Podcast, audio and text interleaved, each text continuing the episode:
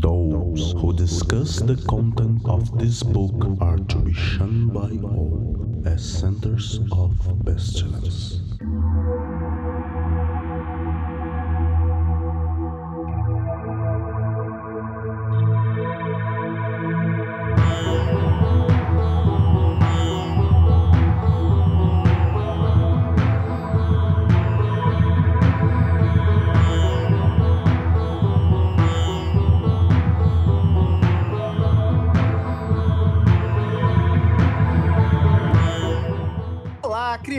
Abismo! Está começando mais um Foco de Pestilência, o seu podcast sobre magia, iluminismo científico e outras esoterices.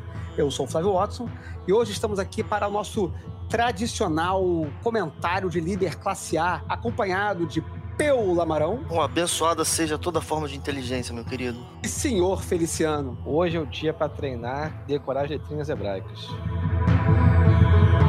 I above saith the God of justice.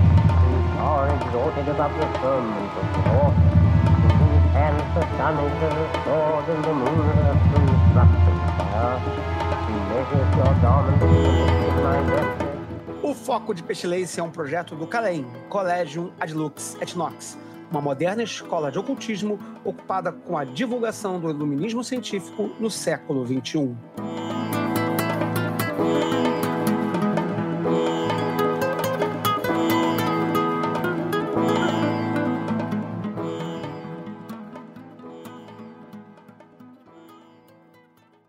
Mas antes do nosso programa, vamos para os nossos comentários desta edição do Foco de Pestilência. Porque, enfim, com um mês de atraso, saiu o nosso especial do fim do ano passado. Esse programa que está sendo publicado hoje, ele era previsto para ter saído em dezembro. Só que o programa de dezembro acabou sendo de novembro. A gente teve um engajo entre novembro e dezembro, ficou tudo meio atrasado. A gente está acertando aqui. Espero que o próximo programa que vai ser muito bacana, inclusive, que já está pronto aí, sai aí ainda em meado de fevereiro. Vamos ver aí para ver se a gente acerta este passo dos nossos programas.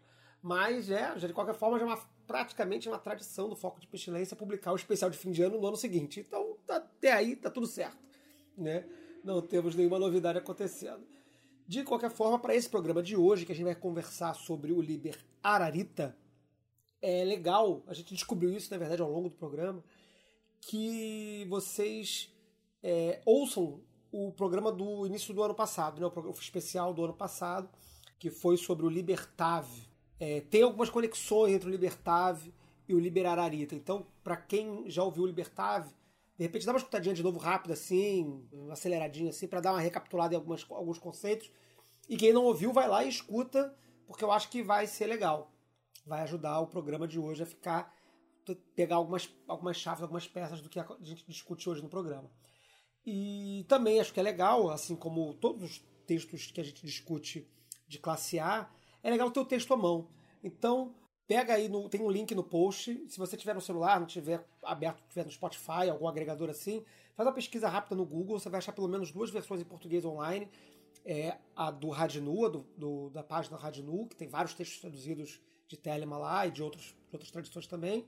E também outra página que eu gosto muito, que é o Espaço Noveon, que também tem muitas traduções de outro, tra- outros tradutores, mas que também são traduções legais.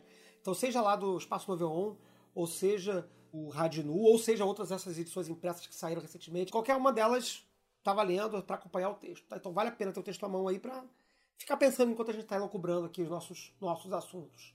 Ok? E, bom, a agenda do Calem. O ano está começando no Rio de Janeiro. Nós já temos, do nosso curso de magia, a gente já tem programado os seguintes módulos. Dia 8 de fevereiro, o módulo de magia elemental.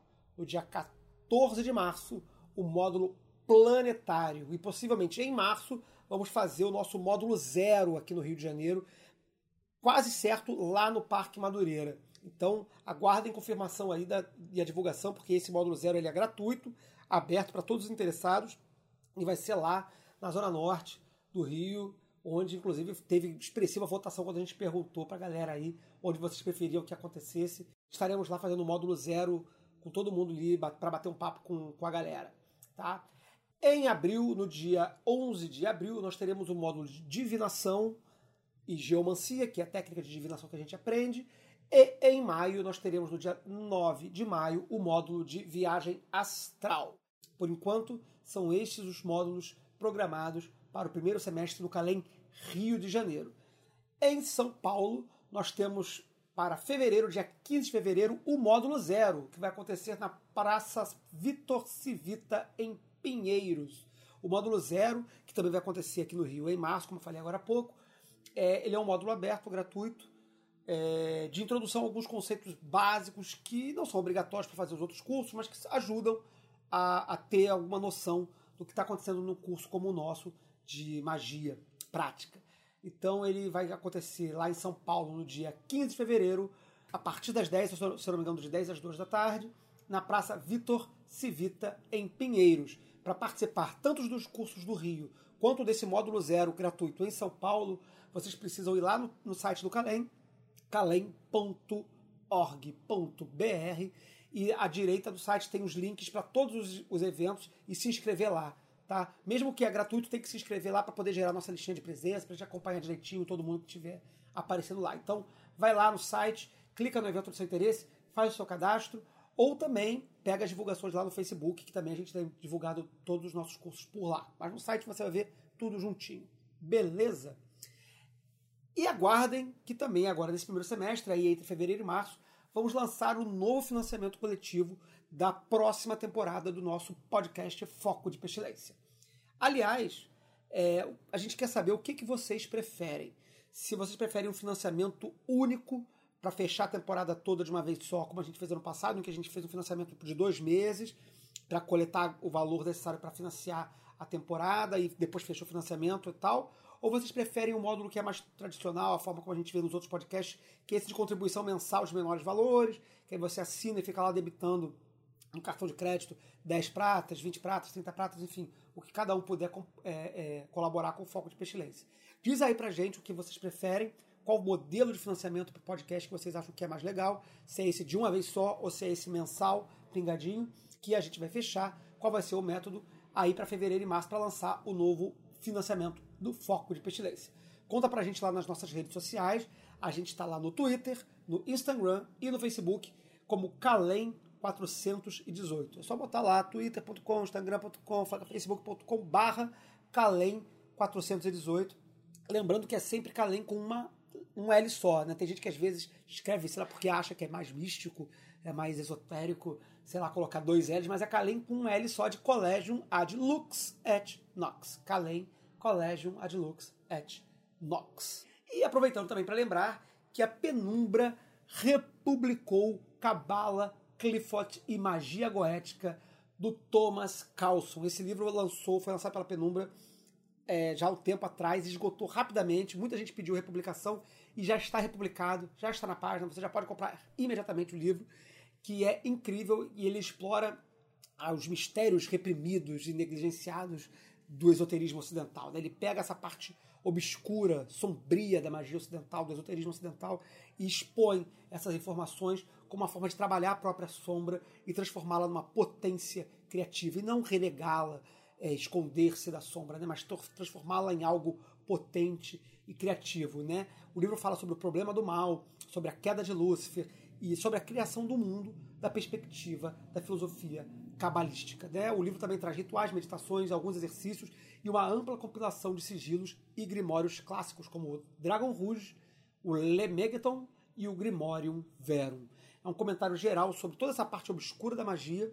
Então, corre lá na página da Penumbra antes que esgote de novo o livro. E, para fechar, vamos aos nossos agradecimentos das nossas colaboradoras do Foco de Pestilência. Elas são Ademilson Ângelo Cabral, Adílio Jorge Marques, Adriano de Paula Soledad, Afrânio Marino Farias Medeiros Júnior, Agronopolos, Álvaro Araújo, André Luiz Buranelli Vieira, André Moreira Coelho de Souza, Bernardo Malamute Haribê, Danilo Nóbrega, Diogo Ribeiro de Jesus, Francisco Faria, Gabriel Simon, Gisele Souza, Harry Haller, Horácio José Moreira Ribeiro, Isabela Giordano, Jairo, Jorge Braga, Octarina, Maurício de Oliveira Cirino, Pablo Roveroni, Paulo Berti, Sabrina Tessaro, Vinícius da Veiga Alves, Vinícius de Melo Rosa, Vinícius Pereira de Mesquita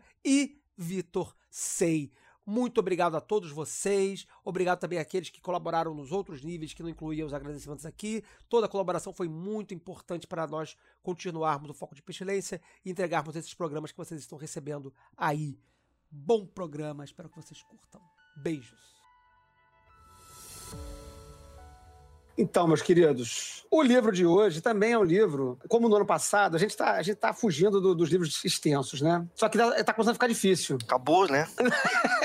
Tá, tá cada, vez, cada vez mais difícil fugir dos, dos livros compridos, né? Então a gente hoje pegou um livro que é meio, meio do caminho.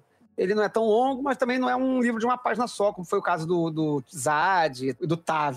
Mas, similar ao Tav, que a gente comentou ano passado, ou na verdade a gente publicou no início desse ano, né? A gente gravou no passado, mas demorou pra publicar. É, é verdade. É, a ideia é que esse programa que a gente está gravando agora aqui no início de novembro, ele seja publicado aí pelo final de dezembro. Então, feliz ano novo para todo mundo aí e eu espero que dê tudo certo. Assim como o TAV, o Liber que a gente vai ler hoje é um Liber pouco conhecido, um Liber... A gente não vê muito ser falado por aí, que é o Liber Ararita, 813. Ele é um livro muito bacana, muito interessante. Ele, assim, ele, da forma como, como o Tav, vê se vocês concordam comigo na minha perspectiva dele. Da mesma forma que o Tav, ele não é um livro, vamos dizer assim, de revelação ou de é, visão, como o, o 65 e o 7, né, que narram é, histórias épicas e tal. Ele é um, meio que um livro de instrução numa, sim, similar ao, ao em que ele apresenta uma estrutura ou um processo né? Que vocês acham que, que eu estou viajando na minha percepção do livro? Eu acho que ele é meio que um meio do caminho, porque eu ainda sinto muito que ele está falando de uma coisa técnica, mas de uma forma muito, muito poética. E que, assim, às vezes você fala assim, pô, podia ser mais simples. Ah, não, mas quer ser bonito, redondinho, é, universal. Mas eu sinto isso, que ele tenta falar de uma técnica, mas ele tenta também fazer multicamadas, como é o 65 e o 7. Uhum. É, tem outros exemplos, né? Os livros santos são muitos, né? E tem alguns que, que você realmente nunca ouviu falar. Você tem um outro, por exemplo. Né? Eu acho que de todos os livros santos que a gente ouve menos falar, de todos eles, é o Steller Huber. Ah, o Steller Huber, esse aí. Então, o Steller Huber, né, é muito doido. Uhum. Muito, muito, muito doido. Ele não tem muito comentário, né, do autor, o redator, né, melhor assim, né, o escriba não deixou assim uma, uma obra foda explicando uhum. o que, que, ele achava dessa porra, e o próprio livro não se dá muito ao trabalho de, de se entender, então ele fica meio que nessa situação, né, tipo, ah, que porra é essa aqui? Ah, deixa pra lá. Eu acho que o Ararita ele sofre desse mal, né? Porque apesar de ele ser mais legível do que o Steller Huber, ele não se dá, ele não se explica muito, né? Ele ninguém, ele, ninguém o explicou muito e ele não se explica muito. Ele só fica falando essas coisas aqui, ele vai falando isso aqui, né? Você fala, caralho, mas e daí? Né? Tipo, ah, tá legal, mas tá, uh -huh, e daí? O que, que eu faço com isso, né? A gente podia pensar no fazer o Steller Huber ano que vem, hein? Eu acho que era legal desse fazer bem chapado, é. É uma ideia. Pô, né? Porque é uma leitura muito doida, né? O texto ele, ele é um agressivo, né? E, e, faz umas afirmações esquisitas. Mas enfim, ano que vem a gente pensa se vai ser o Steller Ruby.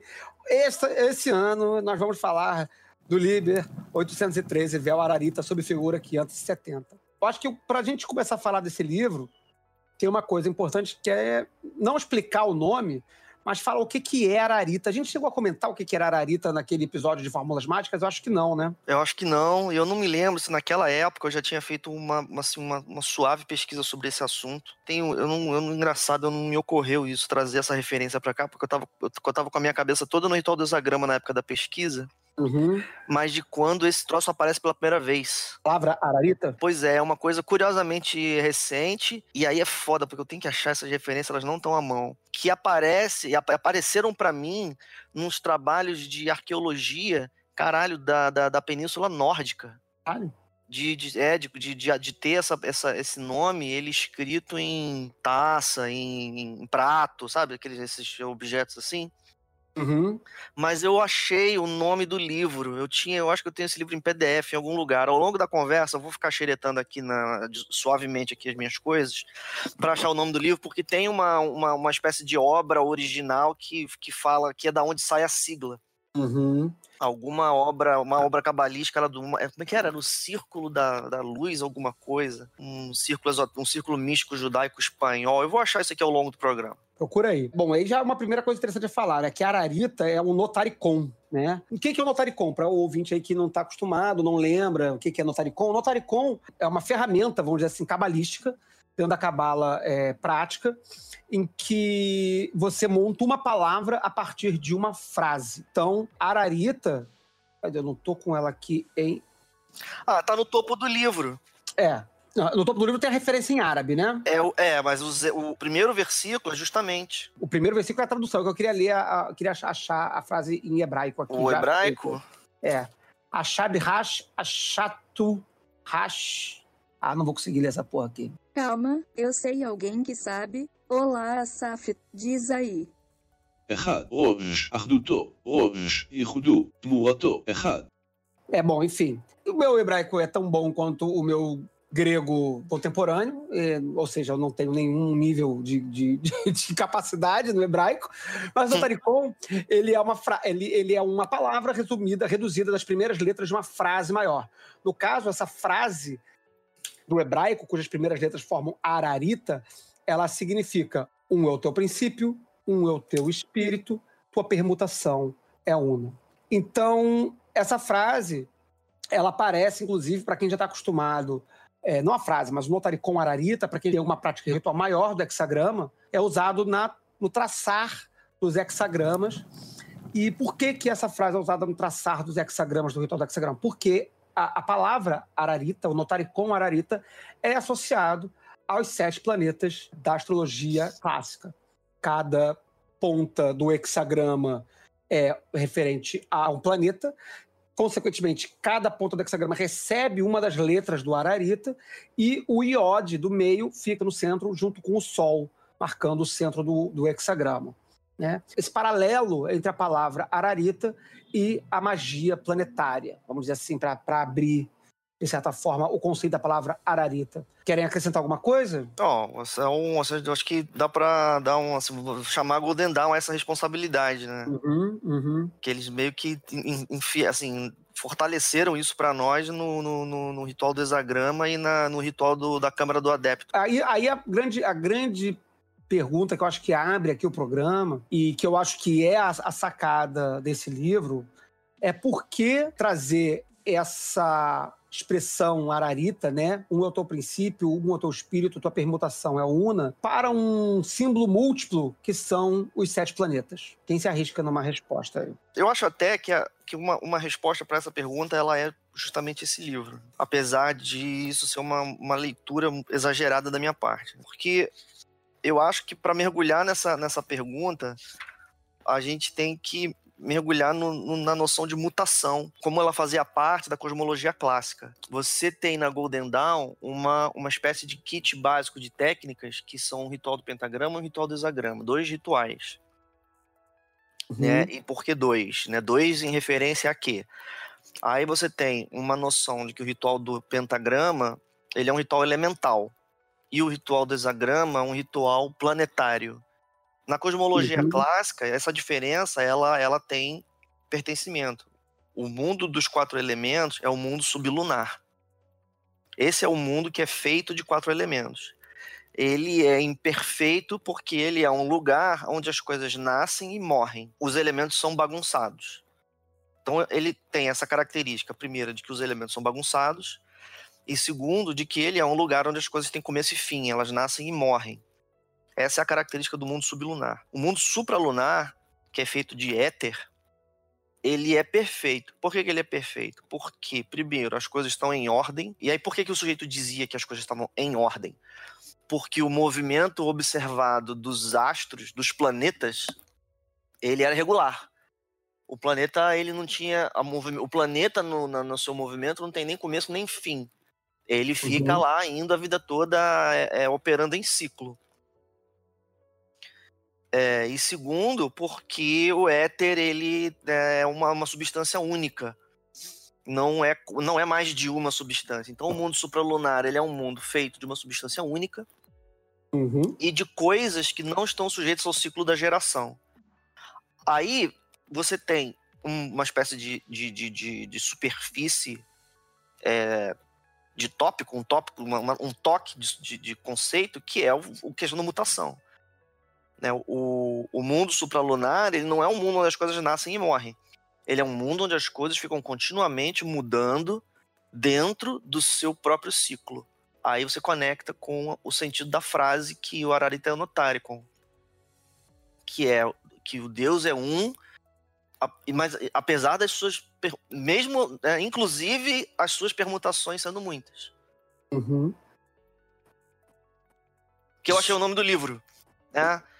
É chamado de O Livro da Contemplação. É, o Livro da Hum. Contemplação é uma das obras lá produzidas pelo, pelo, pelo, pelo, pela cabala lá original dos judeus espanhóis, que é, que é onde a minha pesquisa achou essa frase do notário como pela primeira vez, registrada nesse livro. Excelente, excelente. E aí, dessa própria ideia de uno, né? Ou de, de coeso, primeiro capítulo do Ararita, ele começa, em vez de começar direto com o primeiro verso, ele começa com uma citação é, em árabe, que é. É. uma, que é uma citação da Surah 112 do Corão, قل هو الله احد الله الصمد لم يلد ولم يولد ولم يكن له كفوا احد É, essa citação árabe ela começa com ela é traduzida da seguinte forma, né? Ele é Alá, o único, Alá, o eterno e absoluto. Jamais gerou ou foi gerado, e ninguém é comparável a ele. Né? Então o livro abre com essa citação do Corão, né? Já invocando um- uma unidade, né? Inclusive, é, é, o nome dessa surata 112 significa a unicidade, né? Então é um livro que está todo voltado com essa ideia de uno, de, de, de reunião, de, de, de, não, de não multiplicidade, né? É de união, né? Mas não daquela un- união platônica, né? É uma união de, de, de, permutações. Isso. E aí que é isso que a gente vai começar a investigar aqui no- nos, nos sucessivos capítulos. E aí, então, para fazer essa investigação dos capítulos do Ararita, eu vou fazer diferente do que eu fiz nos programas anteriores. Quer dizer, pelo menos no- no- sem ser o, o, o, o TAV, que foi imediatamente anterior, do início desse ano. Mas eu, em vez da gente ler versículo a versículo, eu vou ler o capítulo inteiro para a gente debater o capítulo.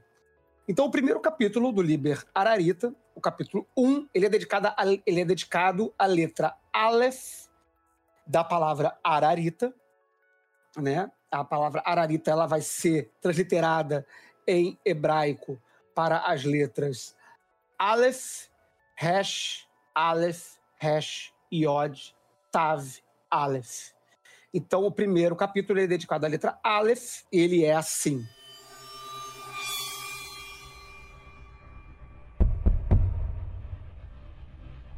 Oh, meu Deus, um é teu começo, um é teu espírito, e tua permutação, uma. Deixa-me exaltar as tuas perfeições diante dos homens, na imagem de uma sextupla estrela que flameja sobre a abóboda inane. Deixa-me revelar as tuas perfeições.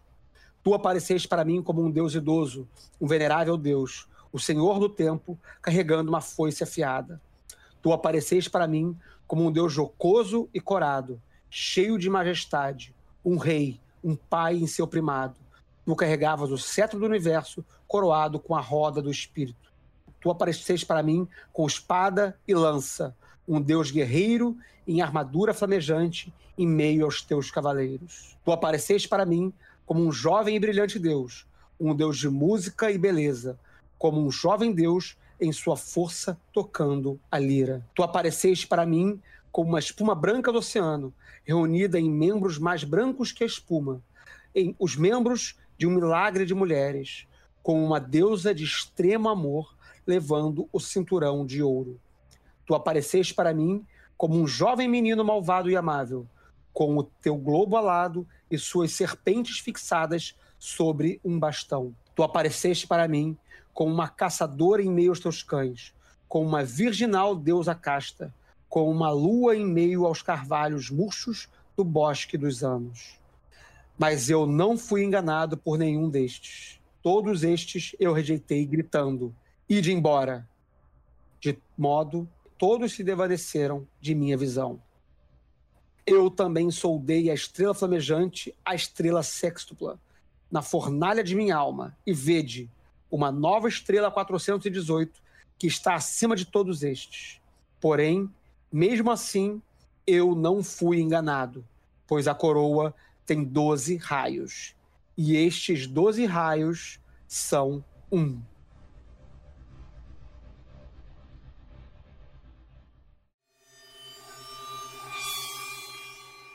Lift up thyself, for there is none like unto thee among men or among gods.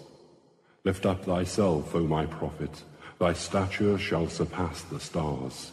They shall worship thy name, foursquare, mystic, wonderful, the number of the man and the name of thy house, 418. Bom, acho que começando pela parte fácil aqui, é quem tem alguma familiaridade com, com, com Cabala é, já vê na cara né, as divindades sucessivas. É, nem, na verdade, nem precisa ser, ser Cabala, né? É, Que você tem uma cabala super ocidental aqui, né? Super ocidental, É, tipo, ocidental, não, você não cabala, cabala, cabala ocidental, né? Aquela cabala É. cristianizada hermética, né? Isso, cabala esotérica, né? Não cabala, cabala é, é judaica roots, né? A gente tem aqui, já de cara, a gente vê a descrição dos, dos sete deuses, né? Dos sete planetas é, da astrologia clássica, né? Partindo desde Saturno até a Lua. É, eu acho que se você colocar o, a esfera das estrelas fixas no 2, você ainda consegue aumentar mais ainda. É que esse, Hum. né, é o esquema ptolomaico, né? Sim, sim, sim.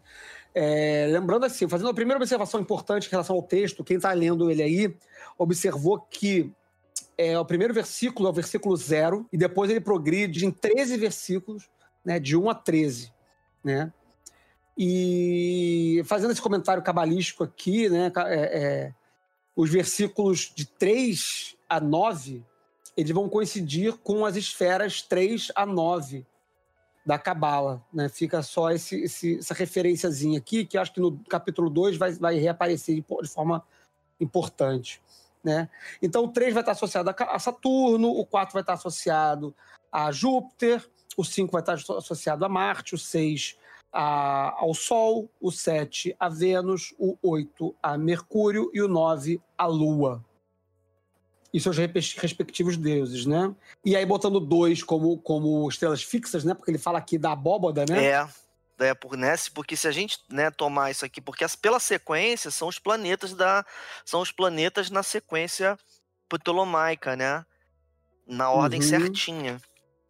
E, Então Uhum. aí se você faz a projeção invertida, você fala, beleza, então, vamos ver como é que a, como é que a cosmologia ptolomaica cabe no texto, né? Aí você tem aqui justamente, logo depois de Saturno, né? Né, a abóbada, né, a, né, a tampa do céu onde tem a- onde as, as últimas luminárias estão presas, já fixadas, né? Isso. E ele marca isso, né, essa imagem, como uma imagem de uma se- sextupla estrela, né? Uma estrela de seis pontas. Que tem a ver com essa ideia, né? Do, do- até mesmo do ritual menor do pentagrama, quando é feito o banimento, né? Você banha os elementos, acima flameja a estrela de seis pontas. É, pô, naturalmente, né? na- porque você tá. Você, Uhum. Nesse ritual, você tá sentado, ou em pé, no caso, né? Do reino dos quatro elementos e o reino do, do, do éter é em cima. É Uhum. literalmente em cima. Dentro da- do desenho do ritual do pentagrama, né? Você, uma vez que tenha feito o banimento dos elementos, ou seja, do mundo sublunar, né? Como você disse, Peu, É. Se você organiza aquele mundo, né, você coloca os pentagramas ao redor, né, é o é o mundo confuso que você organiza, uma vez que você bane e organiza essa, essa estrela de seis pontas, que é o mundo translunar, né, é, ele é- se manifesta, né, é a luz que desce, né, É, e, te- e- e na inversa é o lugar onde você ganha acesso, porque aí você retorna para a sequência da, da, da Golden Dawn e o, e o neófito que resolveu as tarefas da primeira ordem, o que, que ele tem acesso? Ele tem acesso à Câmara dos Adeptos, que é justamente um lugar de seis paredes, Uhum. E, inclusive decoradas com os símbolos astrológicos, É. né, também, com símbolos planetários, especialmente. Né? É. Aí tá na Câmara dos Adeptos, né? Ganhou acesso, né? Aperfeiçoou-se o suficiente para poder ganhar acesso a esse lugar. Né? Essa discussão fica muito interessante, muito rica, se você aí, ouvinte, for lá e de- desafio você a ouvir o programa do Libertave de novo. para poder pegar esse- esses rabiscos aí de primeira ordem, segunda ordem, porque na verdade é sobre isso que, o, que, o, que aquele programa fala, né? A gente fala sobre esse programa em alguns momentos, mas é sobre aquilo, sobre mais ou menos isso aí que o programa estava falando, né? Senhor Feliciano, você quer acrescentar algo aí? Não, não, eu tô brisando aqui no que vocês estão falando, mas esse livro ele tem essas, essas minúcias, assim, pedacinhos, que eu acho que é, se desdobram mais com, com um estudo de vida. Né? O, a, o seu, sua bagagem simbólica cada vez vai tornar o, o assunto mais rico. Mas eu não consigo olhar para ele e falar assim, puta, isso aqui me deu o insight daquela parada. Eu acho que esse primeiro capítulo também ele é mais, mais sim, simples, né? Acho que vai complicando lá pra frente. É, eu acho uma coisa um pouco sacana também, o senhor Feliciano, porque, porque é, o, é o efeito da desconexão, né? A pessoa é como. Deixa eu dar um, exemplo. Eu acho que, por exemplo, o ritual do hexagrama que a gente tá. que, tá- que é, que é super temático aqui pra gente hoje, ele é um desses melhores exemplos, né? As pessoas, na experiência na coletiva nossa, né? Como a gente discute fora de, de gravação, entendem muito pouco o ritual do hexagrama. Ele é muito esquisito, né? Primeiro, ele é um pouco ofensivo se você não é cristão e tem aquela parada toda de, de, de, de, de NRI no início, né? E segundo, porque a estrutura do, do interna do ritual, que você fica falando aquele monte de ararita, desenhando aquele monte de hexagrama, é uma coisa meio maluca, né? Uma coisa que a pessoa pergunta muito frequentemente em sala de aula, na minha experiência, é o que porra que tem a ver aqueles triângulos com os quatro elementos. Só que isso Uhum. aí não seria nem um pouco estranho se você tivesse sido um sujeito que atravessou a primeira ordem da Golden Dawn, foi admitido na segunda ordem e fez a cerimônia da Câmara dos Adeptos. Porque naquela cerimônia tem aquela, aquela sala de seis paredes que quando você passa por aquela cerimônia, ouve aquelas palavras e vê aquela sala de seis paredes, aquilo ali ficou, fica num espaço imagético para você. Aí, aí a gente fica lendo esses livros como se eles fossem uma coisa assim muito fora do, do, do, do mundo, né? E ele até é uma coisa fora do mundo, porque por, por premissa. Literalmente. É, por, por, por, premissa, foi escrito por uma inteligência supra whatever lá. Só que ela, ela, porra, ela tá sempre dialogando com aquela sala de seis paredes, né? Então, se você tiver uma oportunidade de. E eu não, eu não quero nem fazer propaganda do Golden Dawn, meu ponto não é esse. Mas acabou fazendo, né, indiretamente. Se você tiver a oportunidade de ver, a, ou, ou pelo menos ler o texto com uma imaginação ativa, de repente essas coisas todas ficam muito mais simples. Muito bom. Eu queria, antes da gente passar para o capítulo 2, só fazer uma, um apontamento aqui, porque é algo que vai se repetir nos próximos capítulos. Porque, assim, o, o capítulo começa com uma, uma, uma exortação, não, que, é o, que é a linha zero, que é literalmente o, o Ararita, né? Que é literalmente a, a, a, o notaricon traduzido, né? Da expressão que forma o Ararita, né? E aí ele vai fala que vai exaltar as suas perfeições, as perfeições desse Deus, né? Ele tá chamando Deus, vai falar das suas perfeições, e aí ele vai falar, das, vai descrever esse Deus que ele chamou em várias imagens, né? Te, é, você aparece de uma forma, aparece de outra, aparece de outra, aparece de outra, aparece de outra, aparece um monte de forma. Mas aí lá no, aí chega no 9, né? Ele descreve a forma lunar da, do Deus, né? É, de ele descreve uma Diana aqui, uma Artemis aqui, é, né? É, caçadora, né? Virginal, deusa casta.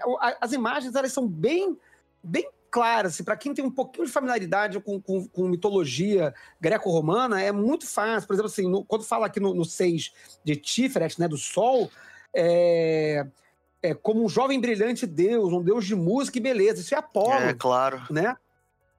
Né? Que, é, que é o sol, né? Tocando a lira, que Apolo é o deus da música, né? Então é, é, é, o símbolo de Apolo é a lira e tal, né? E no 7 também é, é muito legal, porque tu, tu apareceste para mim como uma espuma branca do oceano, que é o que é o nascimento de Vênus, né? Procura inclusive a pintura o nascimento de Vênus por aí, né? É.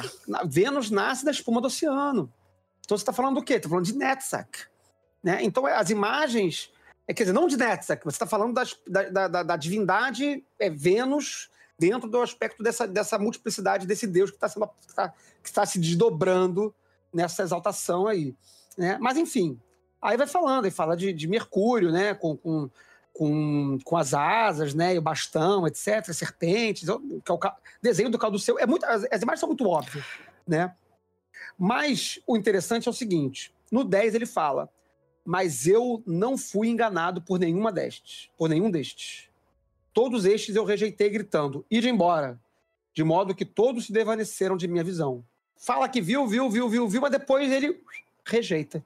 Aí ele conclui o, pará, o, o capítulo dizendo: Eu soldei a estrela flamejante a estrela sextupla da fornalha da minha alma. E vede uma nova estrela 418 que está acima de todos estes. Já, já saiu da- do, do, espectro, do espectro greco-romano, já que eu estou falando nosso quesito aqui. Eu soldei a estrela flamejante, a estrela sextupla. Quer comentar alguma coisa sobre isso aqui? Eu quero. Eu tenho um comentário para fazer, mas eu não, não, não queria botar ele de cara. É, eu, posso pre- preparar para poder a gente falar as paradas divertidas, que é pro caso de a pessoa não saber, né? Pro Crowley, a análise do número 418, desde muito jovem, é desde antes do livro da lei, né? Porque se, eu- se eu bem, se eu bem, se eu entendo bem, o 418 já o Crowley já brisava 418 antes de 1904. Mas o 418 para ele tem relação com o número 11, porque na verdade a, a palavra abrahadabra, quando ele analisa É. as letras, ele faz uma quebra de um jeito que é através dessa Uhum. análise dele, da, da- de- de- de- de fragmentos da palavra, ele faz uma catapultagem é, simbólica para dizer que essa palavra ela é a soma do pentagrama com o hexagrama. É, o, o o grande lance dessa. dessa da, da- a grande senha que eu acho que abre a chave aqui nesse capítulo, no final desse capítulo, é que ele está falando aqui da estrela flamejante, a estrela, que ele solda a estrela flamejante com a estrela sextupla, ou seja, ele solda a estrela flamejante ao pentagrama, é importante dar essa tradução. Isso, inclusive, e aqui eu talvez esteja ferindo um, um- um- um segredo que eu, que eu não poderia estar ferindo, essa é uma imagem maçônica. A estrela Ixi. flamejante é uma imagem maçônica, né? É, que é associada ao pentagrama. E então ele, quando fala estrela flamejante, ele está literalmente se referindo ao pentagrama, com certeza. É, isso eu Até porque ele acho. está somando ela, está somando ela à estrela sextupla, que é o hexagrama. Então ele está somando um pentagrama com o hexagrama, está juntando os dois, que do- somam o quê? 11 pontas, né? Então ele junta os dois e forma a estrela 418. O que, que é a estrela 418? É a Brahadabra, que é- é- tem 11 letras. Tem 11 letras, das quais são cinco letras A, Aleph, e seis outras letras. Ah, é, é, tem- é, pois é, essas análises brisentas que, que exatamente. O valor gemátrico da palavra abrahadabra soma 418. Então, quando ele fala dessa nova estrela 418, é abrahadabra, que é a grande brisa que ele vai trazer, que é a palavra do Eon, é a, é a palavra da grande obra. Abrahadabra é o símbolo da grande obra. É a É, palavra que, que apresenta a grande obra. Que é o quê? É essa, como ele usa aqui a palavra na tradução, essa soldagem do pentagrama com o hexagrama. Do mundo sublunar com o mundo su- supralunar. Dizei muito? não, eu acho que é isso aí. Também acho. É, esse rolê do sublunar e do supralunar é uma chave que, sem ela, fica muito confuso qualquer coisa associada ao hexagrama, né? Porque pra gente, hoje em dia, não faz sentido essa coisa das, dos elementos das estrelas estarem em planos diferentes, em hierarquias diferentes. Não, não faz sentido nenhum. Você a, a própria ideia de que o céu fica pra cima é infantil. O céu não tá em cima, o céu tá Uhum. por toda parte, Uhum. né? É, o céu tá embaixo também, né? A Via Láctea tá ao redor, né? Mas no caso da magia europeia, do velho Eon, né? Que é como Crowley gostava de falar, Uhum. né? Como se tivesse né, mudado muita coisa. Mas porque essas né, são as concepções primitivas nesse sentido, né? Desatualizadas, né? Então você tem. o- Aí você tem um negócio de. Porque esse, esse negócio do hexagrama, por exemplo, eu não tenho uma cópia dele aqui. Eu queria muito comprar. Se alguém tiver, eu queria muito que procurasse tirasse uma foto pra mim. Mas aqueles triângulos, eles estão no livro do Meders, eles estão no Chave de Salomão. Clavícula. Do Matters. Isso. Do Meders, não tem Do Medal. Ah, não, não, tem no tem no Peterson, tem Peterson. E o? Peterson tem uma caralhada de variantes. Tem um apêndice cheio de figura dos manuscritos alternativos e não tem essa porra, entendeu? O Peterson, ele, por alguma razão lá dele, que eu não me lembro, e eu não me lembro dele falar isso no prefácio, ele cagou pro Mathers. É, o que não importa, Ah, né? Porque, pra- pra- porque a questão é, que, esse- que tem uma tradição que vem desse texto aí, mas eu não tenho uma cópia desse texto. Aí ele- né, eles estão Uhum. ao redor, assim, né? Aí eles estão ao redor do círculo. É, para explicando pro, pro ouvinte, dando um contexto, lá no Clavícula Salomones do Mothers, eu, eu achava que isso era que esse texto estava no Peterson, porque o Peterson, quem é o Peterson, para quem não conhece? O Peterson é um cara, um acadêmico, ele é inglês? Nem sei o que, que ele é. Não sei se ele é inglês ou se ele é Yankee. É, é um gringo aí que está fazendo edições críticas de vários é, grimórios clássicos. Então ele está pegando manuscritos diversos, comparando e apresentando uma edição crítica da- é, é, em inglês, né? E aí o que acontece? É, explicando isso que o Pio acabou de falar, o, no Mothers, na versão do Mothers do Clavícula Salomones, existe um selo, determinado selo lá em algum momento, em que os hexagramas, que são, na verdade, composições de triângulos, que são feitos durante o ritual do hexagrama, eles aparecem dentro de um círculo, dentro de um, de um pantáculo, vamos dizer assim, né? Em, em direções cardeais, assim. Aí daí não- viria a, possivelmente a associação do- de usar aqueles desenhos daqueles, daqueles hexagramas que não são hexagramas, são triângulos, né? É, pro Medras, quando ele desenhou os rituais da ordem, da segunda ordem. Uhum, uhum, uhum. Viajamos aqui, brisamos. Nem sei se vai ficar no programa final. Ah, vai, cara. Aí você vê. Viajamos demais. Mas voltando aqui. O importante dessa parada aqui toda, no final das contas, eu acho que é o seguinte, né? Ele, ele, fa- ele invoca né, essa, essa imagem da, da união do pentagrama com o hexagrama, saudando isso como uma estrela 418, que é uma estrela de 11, que é uma estrela, né? Enfim, uma, seria uma estrela de 11 pontas, né? Uma estrela que une o pentagrama com o hexagrama, seriam 11 pontas reunidas. 11 é o número é, do, de Abrahadabra, ou 418 é o valor gemátrico de Abrahadabra é, que está acima de todos estes. Aí ele adiciona, né? E, e é interessante que esse comentário está na linha 11 do capítulo. É. É muito interessante observar que esse, esse livro, é, cada linha tem um significado com o número daquela linha. Então, por exemplo, como a gente falou lá atrás, quando está falando de Sol, ele está falando na linha 6, que é referente a Tiferet na Cabala, que é a esfera cabalística da Cabala esotérica referente ao Sol. Só fazendo essa amarração de volta aqui. É, eu vou guardar, é, eu vou guardar isso dessa daí, porque se eu entrar nessa agora, a gente vai perder o fio da meada de novo. Mas o que eu quero falar é o seguinte: é do 12.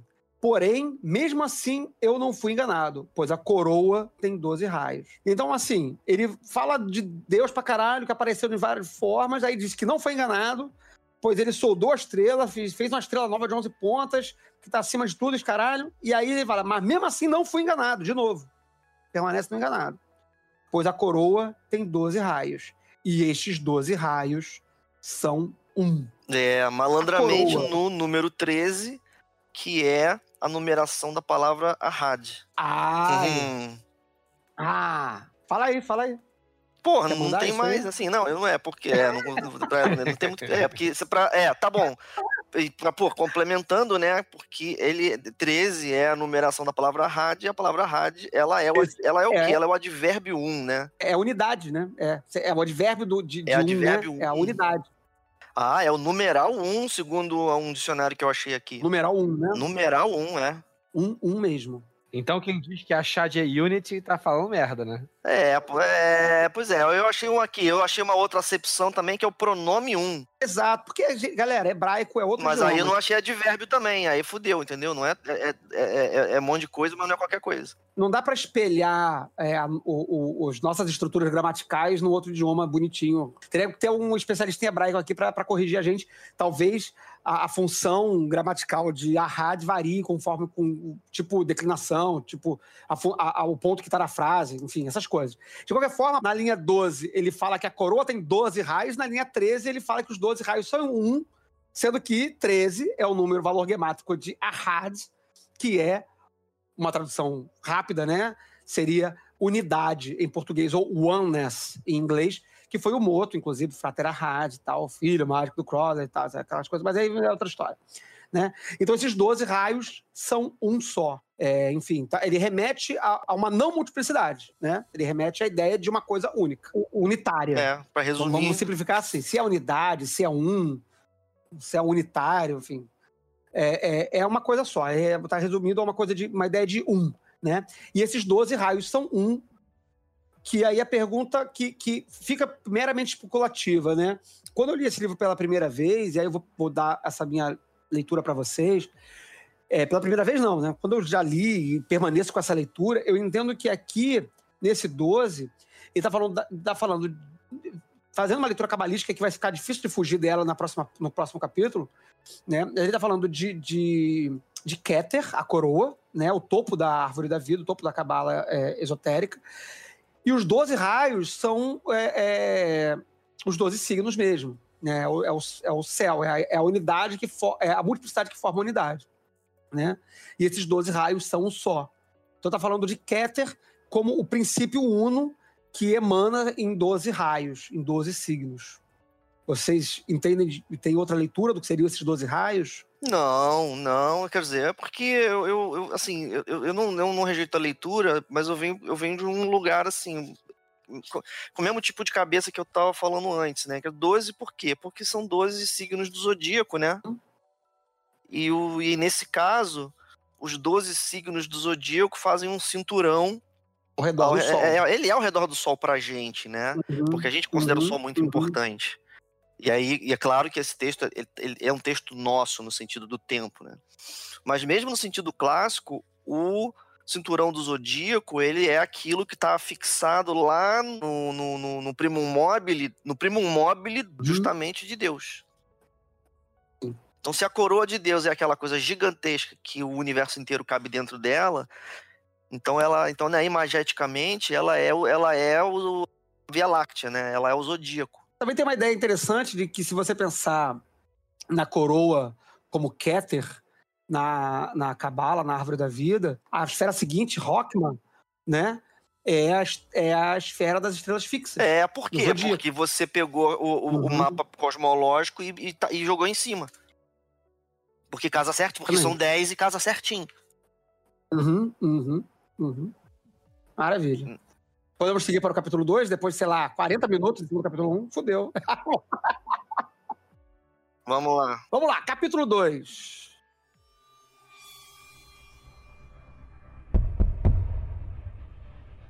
Agora, então, eu vi estas coisas adversas e mais, e elas não eram, assim como tu não és eu vi as cabeças gêmeas que sempre batalham entre si, de modo que todo o pensamento delas é uma confusão. Eu te vi nestas.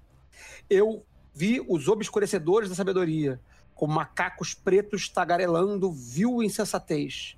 Eu te vi nestes. Eu vi as mães devoradoras do inferno, que comem suas crianças. Ó vós que sois sem entendimento, eu te vi nestes. Eu vi os desprovidos de misericórdia e os desprovidos de majestade, como arpias despedaçando sua comida imunda. Eu te vi nestes. Eu vi os ardentes gigantes como vulcões arrotando o vômito negro de fogo e fumaça em sua fúria. Eu te vi nestes. Eu vi os mesquinhos e irascíveis e os egoístas. Eles eram como os homens, ó Senhor. Eles eram mesmo semelhantes aos homens. Eu te vi nestes. Eu vi os corvos da morte que voam com gritos roucos sobre a carne pútrida da terra. Eu te vi nestes. Eu vi os espíritos mentirosos como sapos sobre a terra e sobre a água e sobre o metal traiçoeiro que corrói todas as coisas e não dura. Eu te vi nestes. Eu vi os obscenos, os homens touro ligados no abismo da putrefação, que roíam de dor a língua um do outro. Eu te vi nestes. Eu vi a mulher, ó meu Deus, e eu contemplei a imagem dela, tal como uma amável forma que oculta um macaco preto, tal como uma figura que empurra abaixo com as suas mãos pequenas imagens de homens ao inferno. Eu vi da cabeça ao umbigo uma mulher, do umbigo aos pés dela um homem. Eu te vi mesmo nela, pois minha cabeça era a palavra-chave do palácio fechado 418. E, minha, e minhas as rédeas da carruagem das esfinges, pretas e brancas. Mas eu não fui enganado por qualquer de todas essas coisas, pois a isto eu expandi por minha sutileza nos doze raios da coroa. E estes doze raios eram um. Este é o capítulo 2, dedicado à letra Resh. Lift up thyself for there is none like unto thee among men or among gods. Lift up thyself, O my prophet, thy stature shall surpass the stars. They shall worship thy name, foursquare, mystic, wonderful, the number of the man and the name of thy house, 418. É bom, capítulo dedicado à letra hash de Ararita, capítulo segundo. Bom, primeiro comentário óbvio, como ele avisa no versículo zero, é que agora eu vi as coisas adversas e mais. E aí ele fala tudo inverso do que ele falou no primeiro capítulo. Linha É, a linha. aí fica uma espécie de desafio para o leitor da natureza da inversão, né? É muito curioso, né? No- eu acho que, por exemplo, o 1 é fácil, Uhum, talvez. Talvez seja fácil. Né? Ele, ele, antes, ele vai exaltar as suas perfeições. uhum, E aí, na segunda, ele vai falar sobre duas cabeças que sempre batalham e todo o seu pensamento é confusão. uhum. É, aí você diz, ah, legal, né? Porque se você tem aqui confusão, por que confusão, né? Porque são muitas coisas que não estão de acordo. E aqui no 1 é a perfeição, e aí fica implícito que, né, que, a, que a perfeição aqui é um, é um acordo. Mas tem uns que são mais legais, né? Você vai, por exemplo, perguntar de que maneira que. Como é que é o 7? Ele lê corvos da, da morte? Corvos da morte. É, né? De que maneira que os corvos da morte são o inverso da, da espuma branca do oceano, né? Então, eu tenho a proposta. Puxa, Beleza, maravilha. Tô procurando aqui no 777. É, a gra... assim, a graça, a graça aqui não tá difícil, né? Isso aqui, É. se você pegar o 777, essa aqui é a coluna das Clifford. Exatamente. A Por isso que eu pergunta continua atrás- aberta, né? É. Por isso que, sim, claro. É, por isso que eu falei lá no, no primeiro capítulo, que no segundo capítulo ia ficar difícil de fugir de uma imagem mais cabalística, porque a associação direta desse, desse- desse- dessas enumerações são as Clifford. São os demônios que habitam as Clifford. E aí eu não sei qual é a coluna aqui do 777 que fala de Clifford. Eu queria achar ela aqui, mas não tem problema. Ah, não. isso tá no início, não é uma das primeiras. Que ele vai dar o nome em hebraico, né? Aí deve, deve ter alguma coluna com a tradução. Bom, tá aqui na minha mão. É, tá, tá, beleza. né? E o que que diz aqui no no Eshelman?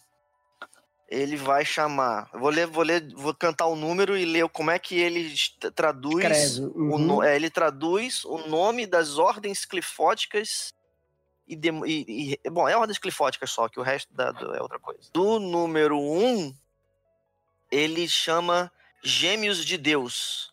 Aí tem um Uhum. asterisco aqui que é separados de Deus. Uhum, Que aí já fala dessas cabeças gêmeas aqui, né? É, pois é, cabeças gêmeas. É. No número 2, ele diz hinderers. Hinderers eu tô lendo como que atrapalham. Uhum, uhum. né? No número 3, ele lê concealers, que são os que escondem. E tem entre parênteses aqui uma alternativa que é destruidores. É, que são as mães devoradoras do capítulo, não é isso? É, The Devouring Mothers of Hell. né?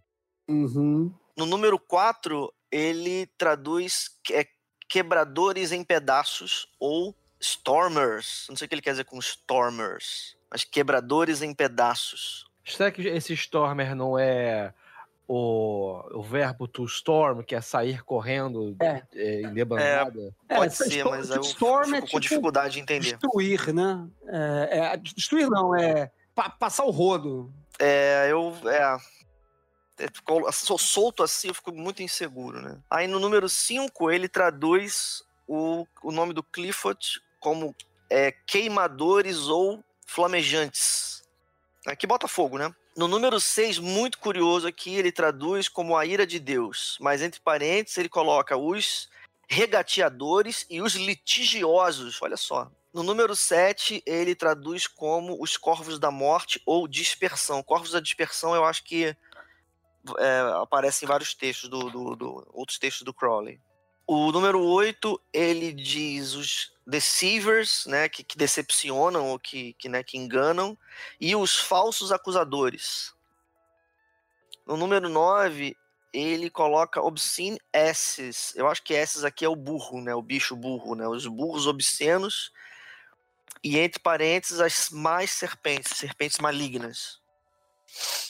E no número 10, ele tem aqui The Evil Woman, né, a mulher má ou a mulher da noite. Sendo que nesse caso a, o nome é Lilith, e aí tem toda uma mitologia complicada envolvendo Lilith, e, né, e uma imagem primitiva de Lilith como sendo um demônio que surrupia crianças à noite, e depois uma lenda de, de, de, de ela ser a mulher de Adão, né, posteriormente. Aí esses são as traduções dos nomes em hebraico que tem no Eshelman. Ah, não, show. Só fazer um comentário rápido aqui. Por isso que eu falei que ia ser difícil lá no capítulo 1 que, da gente fugir de uma ideia mais cabalística do livro, porque nesse capítulo 2 a gente tem, a gente é enfrentado diretamente com a imagem das Cliffords. E ela, e ela é literal, assim, da mesma forma que a gente tem o desenho, né, a descrição das divindades greco-romanas muito óbvias, muito evidentes no primeiro capítulo, para quem tem uma familiaridade é, com o Liber 777 ou com um pouquinho de Cabala e com, e com Cliff, não apenas Cabala, mas com Cabala Cliffotica, com Clifford, vai imediatamente reconhecer que é, é, essas figuras, essas imagens dos corvos, da, da, das cabeças gêmeas, etc., vão ser referentes aos espíritos clifóticos, aos demônios que habitam essas ordens clifóticas, é, que são o, a árvore da vida invertida, né? a árvore da vida negativa né? Que é o inverso, como diz no, no, no verso zero, né? As coisas adversas e más. Mas mesmo assim, novamente no final ele fala, né? Não fui enganado por qualquer dessas coisas, pois eu É sempre no 11. É, lá no 11 ele fala, não fui enganado. Ele fala, faz a introdução, fala do 418 de novo, barará, mas eu, eu acho que é legal é. Mas eu não fui enganado por qualquer dessas coisas todas. Pois a isto eu expandi por minha sutileza nos 12 raios da coroa. Novamente ele repete quase a mesma estrutura do capítulo 1. E esses 12 raios eram um. Ou seja, tantas coisas maravilhosas do primeiro capítulo, quantas coisas terríveis e nefastas do segundo capítulo, é... não fui enganado por qualquer uma delas. Pois expandi por minha sutileza nos 12 raios da coroa, e esses 12 raios são um. Né? Então, nem é, ele segue um processo aqui, né? Exatamente, exatamente. Essa que é a graça desse Liber. Ele é um processo. Ele está descrevendo um processo. Ele está descrevendo uma coisa que está acontecendo aqui.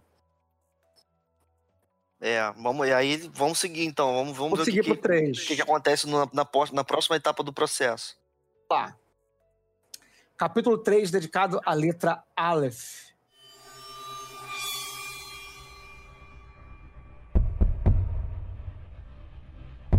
Dizes tu que ele, Deus, é um Deus é o eterno, nem tem ele qualquer igual, ou qualquer filho, ou qualquer companheiro.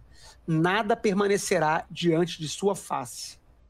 Mesmo por 511 vezes à noite, por um e quarenta dias, eu gritei alto ao Senhor a afirmação de sua unidade. Eu também glorifiquei a sua sabedoria, pela qual ele fez os mundos. Sim, eu o louvei por sua essência ininteligível pela qual o universo se tornou luz. Eu lhe agradeci por sua múltipla misericórdia. Eu adorei sua magnificência e majestade. Eu tremi diante de seu poder. Eu me deleitei na harmonia e beleza de sua essência. Em sua vitória, eu persegui os seus inimigos. Sim, eu os empurrei precipício abaixo. Eu os fulminei no abismo derradeiro. Sim, Nisto eu partilhei da glória do meu Senhor. Seu esplendor brilhou sobre mim. Eu adorei seu adorável esplendor.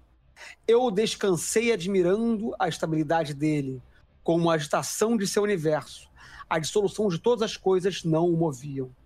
Sim, verdadeiramente, eu, o Senhor vice-regente de seu reino, eu, Adonai, que falo ao meu servo, Vê, vê, vê, vê, vê. Regi e governei em seu lugar. Porém, eu também formulei a palavra de duplo poder na voz do mestre. Mesma, mesma palavra 418. E todas estas coisas não me enganaram, pois eu as expandi por minha sutileza nos doze raios da coroa. E estes doze raios são um. Lift up thyself, for there is none like unto thee among men or among gods. Lift up thyself, O my prophet, thy stature shall surpass the stars. They shall worship thy name, foursquare, mystic, wonderful, the number of the man and the name of thy house. 418. É, se fizer a brincadeira do 777, vai achar outra coluna Uhum. que vai dar uma, né, uma- né, a mesma coisa, que você se, cap- se captou aqui na- no ouvido atento, em cada uma das narrativas, você vai encontrar uma palavra que casa com a tradução costumeira dos nomes das Séfira, Uhum. das Sephiroth, né? Uhum. Das Sephiroth. É. Né? Por exemplo, aqui no 6, a gente tem harmonia e beleza. São dois, são duas eh, palavras em inglês aqui que vão ser comumente usadas para poder traduzir o conceito de Tiferet. Uhum. Exatamente. Maurício aqui. Muito bom. Palavra da salvação. Exatamente. Só que aqui eu acho que a grande graça aqui, bom, beleza. No primeiro capítulo a gente pode ignorar um pouquinho a cabala, porque são imagens muito específicas, muito objetivas das divindades greco-romanas. Quem já saca um pouquinho de cabala vai identificar que essas divindades estão entrando certinho na ordem das Sephiroth. No segundo capítulo, ele apresenta as versões adversas das Sephiroth, né? Ele vai falar das Clifford, ele vai falar dos, dos gigantes, dos destruidores, dos enganadores, dos corvos, etc. Né? Que vão tendo, o leitor atento vai perceber também que as descrições dessas, dessas Clifford, elas são bem no sentido oposto, inverso, né? Contrário da leitura do, do, do primeiro capítulo, né? Que fala de coisas muito maravilhosas, luminosas. No capítulo 2 vai falar sempre do, do avesso, como você mesmo pontuou, né, Peu? Um fala de ordem, outro vai falar de confusão, etc. É... E aqui, só que aqui no capítulo 3, embora tenha essa chave muito bem sacada do Peu, né? De que está entregando os nomes, as traduções das Sephiroth, né? Esplendor, é, beleza, vitória, né? Essas coisas todas, estabilidade, no caso aqui da, da, da, da- do fundamento, etc. Mas aqui eu acho que mudou a perspectiva. Aqui ele começa a falar da primeira pessoa. Eu acho que essa é a grande sacada do terceiro capítulo. Quer dizer, claro que antes ele tá sempre falando da primeira pessoa, mas da- da- é, ele tá sempre eu vi, eu vi, eu vi, mas agora ele também ele tá falando que é, é, eu me É. deleitei, eu tremi, É, eu agradeci. Ele tá começando a se relacionar com as coisas, né? É, virou esse jogo aqui, né? No primeiro, Exato. é sempre tu. Isso. É só tu. Isso. Não tem eu. Né? Só, no, no, no primeiro, só aparece eu no 10. Isso. Né? O, no 10 aparece eu, mas do, no- do- durante o, o- a aventura lá, não Hum. tem eu, é só tu. Tu isso, tu É, aquilo. Aí no segundo só tem eu. Uhum. É, na Eu verdade, vi, não é que vi, só eu tem vi. eu, né? É porque quando ele, ele viu um monte de coisa, mas ele sempre reafirma que, também que eu vi é tu nessas coisas, né? Eu te Uhum. vi nessas coisas. Isso. É, e agora, mesmo no zero, o zero já tem uma brincadeira aqui, né? Porque se você for no primeiro, ele diz, ó, meu Deus, uma é tua, um é teu começo. Aí no zero ele diz, ó, diz você que É. Deus é um. Já tem uma, uma brincadeira aqui, né? Já dá uma uma fofoca celestial aqui, né? Exatamente. Porque vai, vai ficando mais complexa aqui essa, essa história. Né? A graça que eu acho que acontece aqui no terceiro, que eu acho que é legal, desse, dessa- desse método, como a gente falou, né, no início do programa. O, o Ararita, ele tá parece estar apresentando um, um- um- método, uma coisa que está acontecendo, um processo, pelo menos, está acontecendo, né? Então, no primeiro capítulo, ele descreve as coisas maravilhosas e lindas. No segundo, ele diz que viu os aversos dessas coisas maravilhosas e lindas. É. Aí, Aí no agora terceiro, virou de novo. né? Aí virou de novo, exatamente. Aí já começa a falar assim: dizes tu que ele, Deus. Aí já tá falando de uma, com alguém, né? Tu falou que É, já tem Deus umas é um três pessoas aqui, É, né? É, já começou a aparecer uma galera, né? Já tem o cara que tá falando, aí tá falando com quem ele tá falando, e tá falando da terceira E pessoa, que é o Deus lá. É. já tem aqui um. Já tem comício, né? Que mais de. Já, conversa de mais de dois é comício. Ah, já dá pra né, pre- É, prender. é pra poder baixar, eleger Adonai É. o cargo de vice-regente do seu reino que ele declara isso lá no final. Que é muito curioso, né? Porque ele já, já entrega esse ouro aqui, né? Porque a- a- o, eu, o eu lírico do terceiro capítulo é Adonai conversando com o mestre do templo. Exatamente, que é VV, VVV. Ou VVV, Pra quem prefere. É, são cinco vezes, é. Cinco, Cinco vezes, é, pra É. facilitar minha vida aqui. Mas eu acho que é legal e é, e é- e é bacana isso, né? Porque aqui agora ele começa a dar uns personagens aqui, né? Quer dizer, tem, tem o, o- tem Adonai, né? Que a gente pode simplificar aqui. Dá, dá, pra dizer que Adonai é, é, é o SAG? Já podemos dar essa, essa chave, assim, de, de- de identificação? Não, não, não, não, não, não, não vejo isso Não dessa dá, maneira, né? não. Não dá, não? Não precisa. Porque, porque, porque você vai dialogar, porque você pegar SAG, SAG vai, vai chamar toda uma doutrina super complicada Uhum. que, é, que, não, que, que eu não vejo evidência dessa doutrina nesse texto. VVVVV É. não, é uma, não é nenhum neófito, nenhum adepto, ele é o mestre do templo. O que, que, que, que é. SAG pra ele, né? Uhum. Mas pode ser, eu não acho que, que não acho que não que é contraditório. Eu só, eu só acho que esse texto ele, ele tá falando de cima pra baixo. Sim. Né? SAG é problema de quem tá olhando de baixo pra cima. É, pois é, então. É interessante, porque quem tá falando nesse texto aqui sou eu, Adonai, É. né? E aí tá é, falando conversando com o servo com o dele. servo dele, que é o mestre do templo. Ele diz a palavra mestre do templo aqui? Ainda não, né? Só mestre, né? Ah, bom, é. n- É, ele não não sei. diz, né? É, não sei. Porque Mas não- enfim. ele fala só master aqui, né? Mas É, aí fica só- meio implícito também. É. né? Então ele tá falando com o Adonai, seja lá quem for Adonai, o Deus, Senhor Adonai, é, tá falando com o servo dele, e ele tá falando de um, de um, de um outro Deus, né? Do qual ele é vice-regente. Pois é. Vice-regente. E essas É. propriedades todas maravilhosas, como a estabilidade, a vitória e tudo mais, Uhum. são do Deus. São do Deus, não tá é. sendo- do- Não é do Adonai. Não. Não é. É Exatamente, essa que é a graça aqui. Então tem, tem, tem uma pessoa que tá falando para alguém de baixo sobre alguém de cima, poderíamos dizer isso. É, e aí você vê que tem uma. que a gente sabe alguma coisa sobre o Adonai, sim, porque, porque, tem, porque tem umas coisas que é ele que faz. É. Então, por exemplo, é ele que glorifica.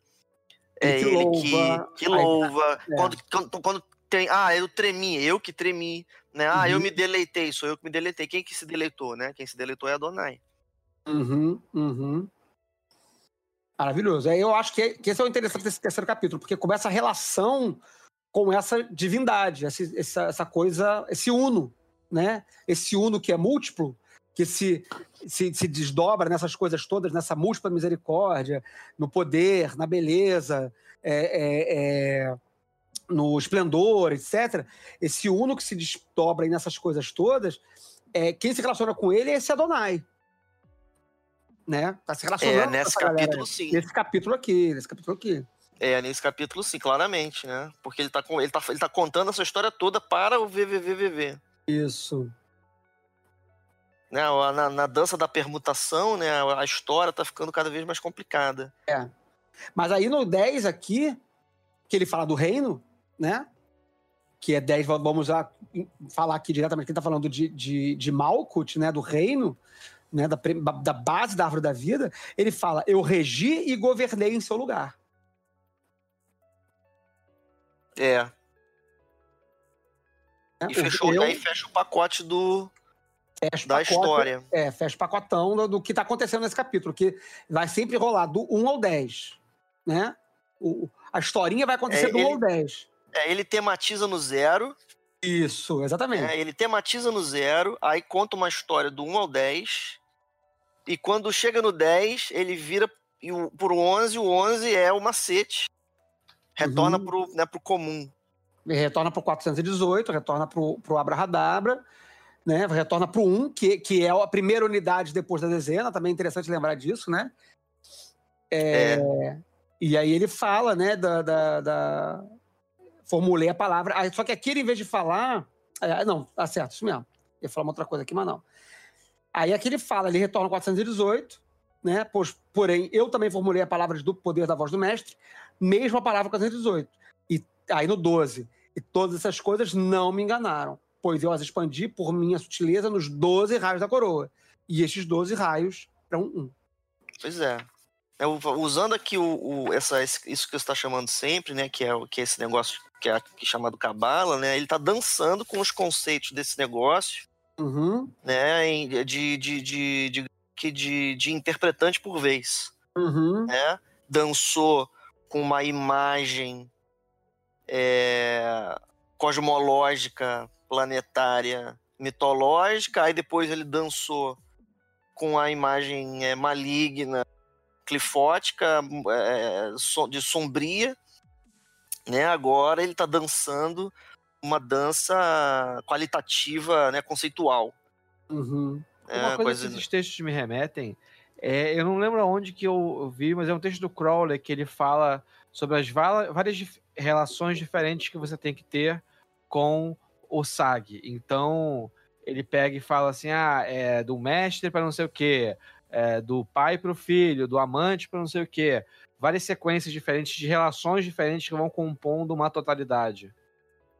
Hum, isso aí tem, tem cheiro de Book of Lies. Não é do Book of Lies que você tá citando, não? Aí eu não, eu não, não lembro aonde que isso foi extraído. Fica a anotação aí para quem quiser encontrar essa referência aí. É, botar nos comentários. Ah, meu, meu, meu, meu faro é de Book of Lies ou Liberalef. Tem uma carinha de, de Liberalef pra mim, na verdade, assim. É? Ficou com a carinha de Liberalef pra mim, mas eu não lembro mesmo, assim, agora de cara, assim. Até porque eu tava lendo outro negócio aqui, não prestei atenção na integralidade do, do- do texto. Mas Porra, eu- então vai ficar aqui uma competição saudável aqui. Eu, eu tô votando no Book of Lies. eu tô Flávio voltando lá. vota no Aleph. E se isso for um terceiro livro, aí, Todo mundo perde. Para, aí gente é. Todo mundo para, para a glória de Adonai. É. Adonai ganha. Maravilha. É, Bom, já podemos seguir pro quarto capítulo? Ou quer, É. quer falar alguma coisa a mais aí? É, não, eu acho que a partir do quarto capítulo que esse negócio, esse- negócio de cabala começa a ficar mais indistinto. Uhum. É, Aham. não, Eu que, não que não tem. Não que não É. tem. Mas ele começa a ficar mais indistinto. Eu acho isso muito bacana, porque é um, eu acho que o, o livro ele começa a contribuir, e é isso é o que eu quero falar no final, né, com uma nova cabala. Uhum. Uhum. Vamos lá. Vamos, vamos chegar lá. Vamos chegar lá. Eu, eu, eu tô vendo onde é que você quer chegar com isso aqui. É, Vamos lá. é. Quarto capítulo, dedicado à letra hash.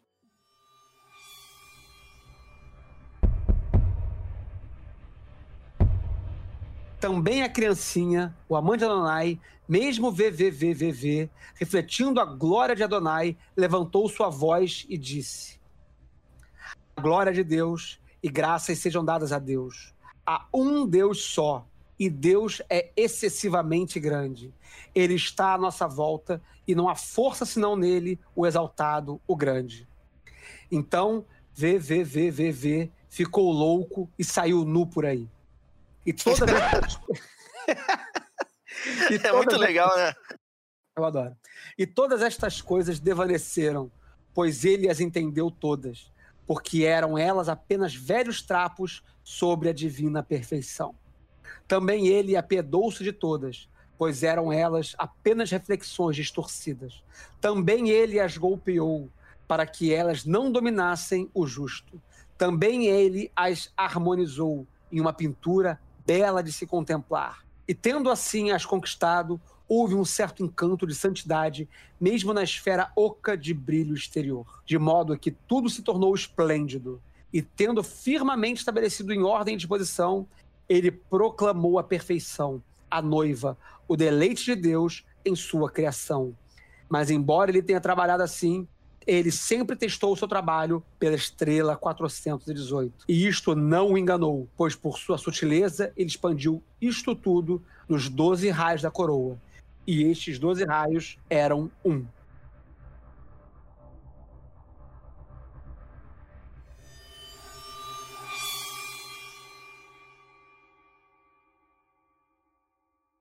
Lift up thyself, for there is none like unto thee among men or among gods.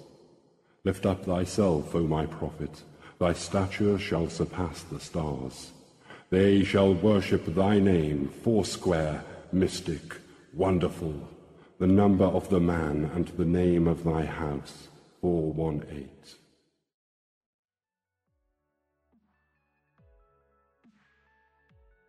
Ah lá, agora, agora quem é, né? A dona, é a VV É, que tá aí. falando. Uhum, desceu. É, desceu um, desceu um pouquinho. É. Agora a gente desceu pro nível do mestre do templo, refletindo a glória de Adonai. Exato. Primeiro, então, vamos lá, vou, vou Ah. recapitulando. A gente teve no primeiro capítulo as coisas maravilhosas, os deuses incríveis e potentes e, e infinitos lá do, do primeiro capítulo. No segundo capítulo, a gente tem a mesma coisa, só que ao contrário. As profundezas horrorosas, malignas das mesmas, dos mesmos princípios. Obedecem mais ou menos a mesma relação né, de, de, de, de, de, de, de ordem, vamos dizer assim, né? O que é muito maravilhoso no, no, no primeiro capítulo é exatamente o oposto e horroroso no segundo capítulo. Aí no terceiro capítulo, Adonai tá falando que relacionou-se com essas coisas todas, maravilhosas e incríveis. Agora, no quarto capítulo, já é VVVVV se relacionando com Adonai. Seria isso? É, ele no mínimo agora, ele um pouquinho de. de ele tem uma, uma suave virada aqui, porque o VVVVV ele tá fazendo uma, uma coisa, né? Ele diz aqui no final, isso é muito curioso, né? Porque no final ele fala, mas apesar de ele assim ter trabalhado, porque ele tá trabalhando. Uhum. É, ele, ele, não, ele não tá Uhum. só falando que, que Deus é assim ou Deus é assado, né? O Adonai, por exemplo, ele, né, o que que Adonai faz, né? Ele louva Deus. Ele treme diante de Deus. Mas o VVVV não, o VVVV ele saiu fora, ficou doidão, saiu por aí e e assim por diante. Ele tem uma aventura aqui que tá que ela tem uma, uma- um caráter mais, não sei como é que eu posso dizer, né, de, de, de temporal talvez, né? Ele fez É. algumas coisas. Exato. É que ele começa a fazer várias coisas, isso é interessante. Né? Porque no, no capítulo 3, que vamos dizer assim, é a voz de Adonai, né? ele está na forma de cada, de cada aspecto nessa, da, da- dessa cabala esotérica, né? nas formas de cada um desses aspectos, ele está louvando, agradecendo, ele está ele tá, é, é, glorificando esses aspectos. Né? Ele está, talvez, reverenciando esses aspectos. Né? Já que, e aí o que seria um atributo extremamente divino, né? Já que VVVVVV, VVVVV, sempre errei na contagem dos Vs, é, já dá um aspecto, vamos dizer assim, mais mundano dessa relação. É, é curioso que o VVVVV ele não se refere a Deus é, na maior parte do texto. Ele no primeiro, no número um, no zero a gente tematiza, né? O zero diz Uhum. claramente que a partir de agora é, quem levantou sua voz e disse foi VVVVV. Mas quando o VVVVV levanta sua voz e diz, ele só diz o número um. O Uhum. número um é a, é a voz do, do mestre. Glória a Deus e. Parará, parará. Isso é o que ele tá falando. Só que aí depois que ele para de falar, ele começa a sair por aí doidão. coisa. É, fica pelado, corre. ele fica pelado coisas. e sai doidão. Né? E aí ele, aí ele começa uma aventura, né? Porque ah, ele entendeu as coisas. Aí ele se apiedou das coisas. Ele golpeou as coisas. Ele tá vivendo uma aventura. Uhum, uhum. Ele vai fazendo, ele vai, vai fazendo, é, é, realizando atos, né? Na, na- na- na mesma, guardando relação com, as ver- com os versículos dos capítulos anteriores, né? Então tem relação com as coisas que estão acontecendo aqui. Vai aqui até o 10, quando ele proclama a perfeição à noiva, o deleite de Deus em sua criação. Mais uma vez, a gente está referindo aqui. É, isso aí, Danilo. Exatamente. Vive, vivere universum vivos viti. Exatamente. É, exatamente. É, a gente não fez esse comentário, né? Que VVVVV é, um- é uma sigla, não chega a ser um notaricon, né? Mas é uma sigla para, pela verdade, eu conquistei o universo ainda vivo, né? Vivere universum vivos viti, É. né? Que é o Essa moto. informação, ela tá no. Tá no Vision The Voice, né? É, mas a gente não tá falando Vision Voice aqui. É, não Mas tá. é legal, é legal já, com uma hora de programa pra caralho falando, mais de, du- mais de uma hora de programa, a gente tá falando isso aqui, né? Que é o, o, o- foi o moto que o Crowley tomou como adepto, como mestre do templo. Né? É o Então, autor do livro, né? é o Né, autor, é o autor de é, todos os livros de passear, é, o, é, o livro. É, menos Liber Legis, né? menos Liberlegis, que acontece antes. Liberlegis acontece acontece em antes. 1904 e os outros livros são em 1907, se eu não me engano. É por Ou aí, é. É, não, é sete- entre 7 e 9 ali. Entre parte 7 e 9, né? É, É, entre é a maior parte 7. Então, exceção do, do Liberhead, que tem outro, outro, outros é, autores, né? Tem outras vozes acontecendo ali. Mas, enfim, então. É, Voltando aqui ao capítulo 4, a gente, é, no 10 aqui ele fala da noiva, que também é uma, é uma, é uma referência a Malkut, a Malca, a noiva, né? Na, no deleite de Deus em sua criação, que é uma referência bem, bem evidente a Malkut, que é o reino da, na cabala esotérica e tal. Mas aí ele faz esse monte de coisa, ele executa esse monte de atividade, parará, parará, faz esse monte de negócio aqui. E, embora tenha trabalhado assim, ele sempre testou seu trabalho pela Estrela 418. O que, que eu entendo o que está acontecendo aqui? É, o mestre do templo, que é VVVVV, acho que eu vou ter um VA mais aqui, e eu vou fazer isso todas as vezes. Ah, é, vai, fala um monte de V.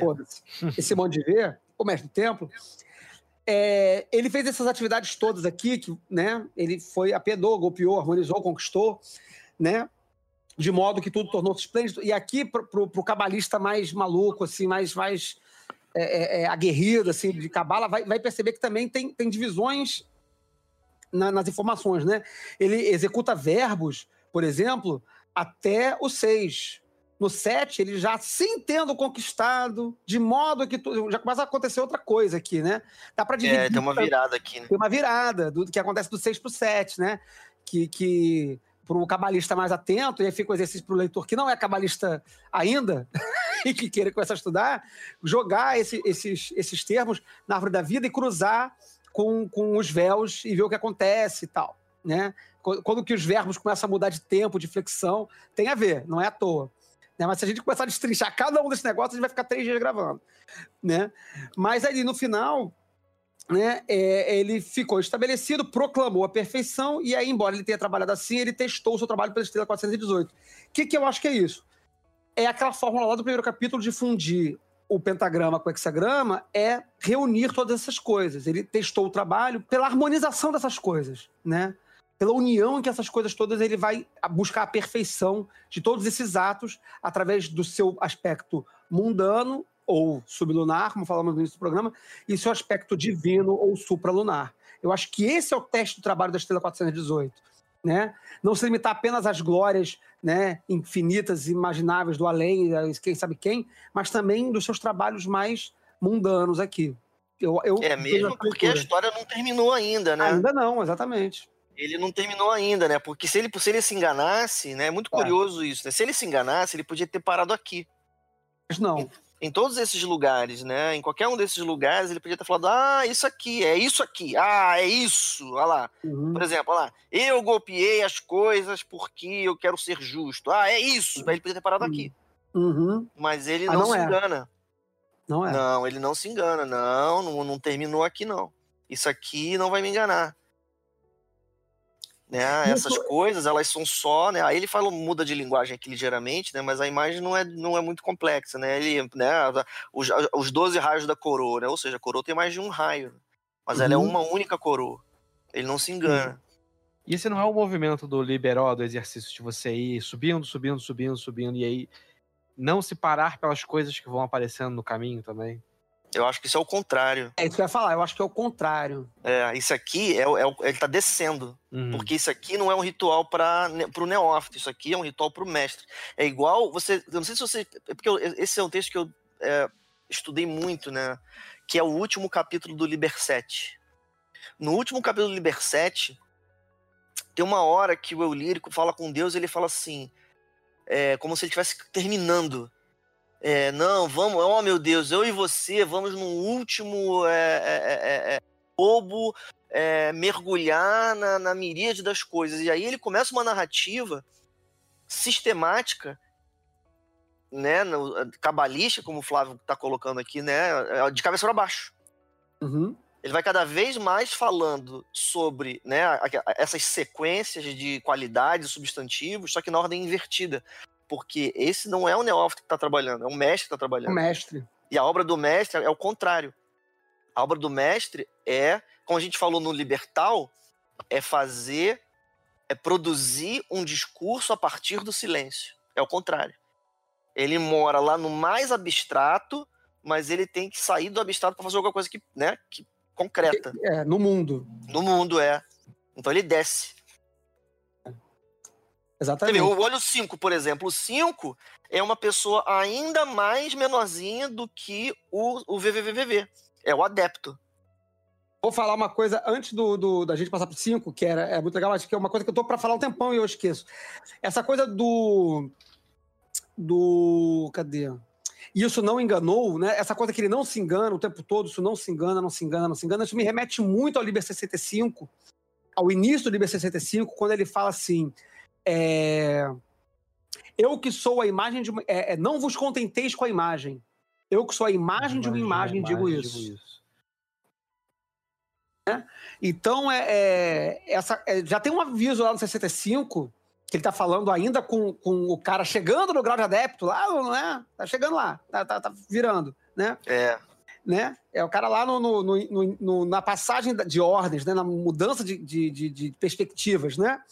Ele tá falando lá, não vos contenteis com a imagem. Eu, que sou a imagem de uma imagem, digo isso. E aí aqui no, no Ararita, ele fica o tempo todo, pô, aprendi. Aprendi. Eu não fico me, me- me- me- enganando com essas imagens que eu tô o tempo todo aqui vendo. É, Vi a maravilha, tá, vi a desgraça, vi essas ele tá obras. dançando, mas não né? é. Mas eu não tô me enganando. Mas eu não tô me enganando, porque eu sei que é, eu tô, pela minha consciência, pela minha sutileza, expandir os 12 raios e os 12 raios da coroa são um. Né? Vamos lá no 5 para ver o que acontece. É, no 5 vem, desce mais ainda. Uhum, uhum. Maravilhoso isso aqui, porque quando ele chegar no final vai ser muito maneiro. Eu acho, eu acho muito engraçado no, no, no, no- início, quando o, o adepto tá tirando onda lá. Falando a verdade lá. Beleza. Vamos lá. 5, dedicada à letra Iod. É o centro do, do, do negócio aqui.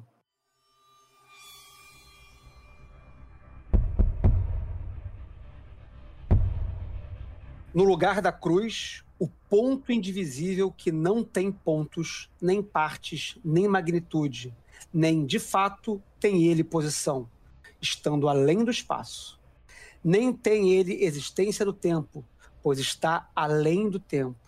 Nem tem ele causa ou efeito, visto que o seu universo é infinito em todos os sentidos e não partilha destas nossas concepções. Assim escreveu o adepto exempto, ou me, e a gargalhada dos mestres do templo não o embaraçaram.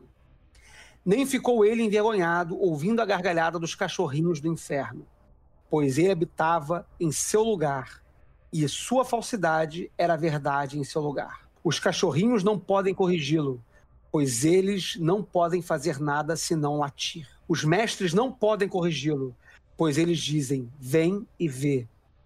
Eu vim e vi, eu mesmo, perdurabo, o filósofos do colégio externo. Sim, eu mesmo, o homem, contemplei esta maravilha. E eu não pude entregá-la a mim mesmo. Aquilo que me estabeleceu é invisível e desconhecido em sua essência.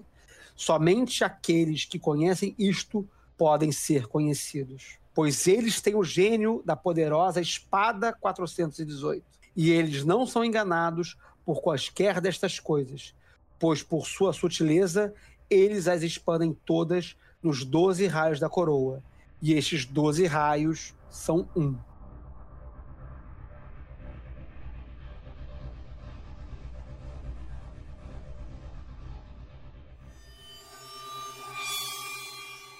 Lift up thyself, for there is none like unto thee among men or among gods. Lift up thyself, O my prophet, thy stature shall surpass the stars. They shall worship thy name, foursquare, mystic, wonderful, the number of the man and the name of thy house, 418.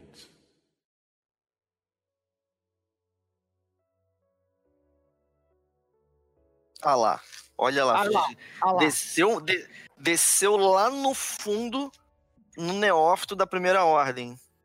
Uhum.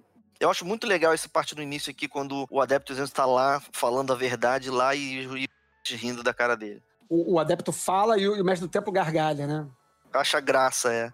Mas ele não não se envergonha. Ele não fica. Não. ele tá, tá de boa. É. Né? São dois pares aqui, é muito curioso, É. né? São, é o um e o dois. Os mestres riem do adepto exemplo, mas ele fica tranquilo. E também os pequenos cachorros do inferno também riem dele e ele não se envergonha. É. Aí na sequência, em seu lugar. é, é, aí na sequência tem a, a repreensão. Né? Ele Hum. não se incomoda com, com a repreensão. Por quê? Porque os pequenos cachorros não podem corrigi-lo, já que eles só fazem latir. E por outro lado, os mestres também não conseguem corrigir. Porque afinal de contas, os mestres não falam nada. Uhum. Ou seja, ele fica falando sozinho, coitado. Mas é porque ele está. É o que ele fala no 3, né? Pois ele habita seu lugar. Esse é o lugar dele. É. O que ele tem pra fazer aqui vai ser objeto de riso dos mestres do templo e de, de, e de latido do- dos cachorrinhos do inferno. Né, né? É, é o trabalho do É. adepto. De, deixa É o adepto. trabalho dele, né? é, de- é desse, dessa pessoa aqui. E o do Imperdurável fica lá embaixo só se maravilhando. Isso. Agora, o que que é interessante aqui é o, é o, o, o que o adepto fala, né? É o certamente não, é esse oimé, né? Em grego. É o não. É. Definitivamente não, né? Aí ele fala assim, definitivamente não. Aí os mestres riem, e aí a gente pode arriscar... É, esse, é- esse é. nome aqui, ele é o moto do Crowley é 7 igual a 4. Uhum. Que é o, Então tem uma o, exemplo.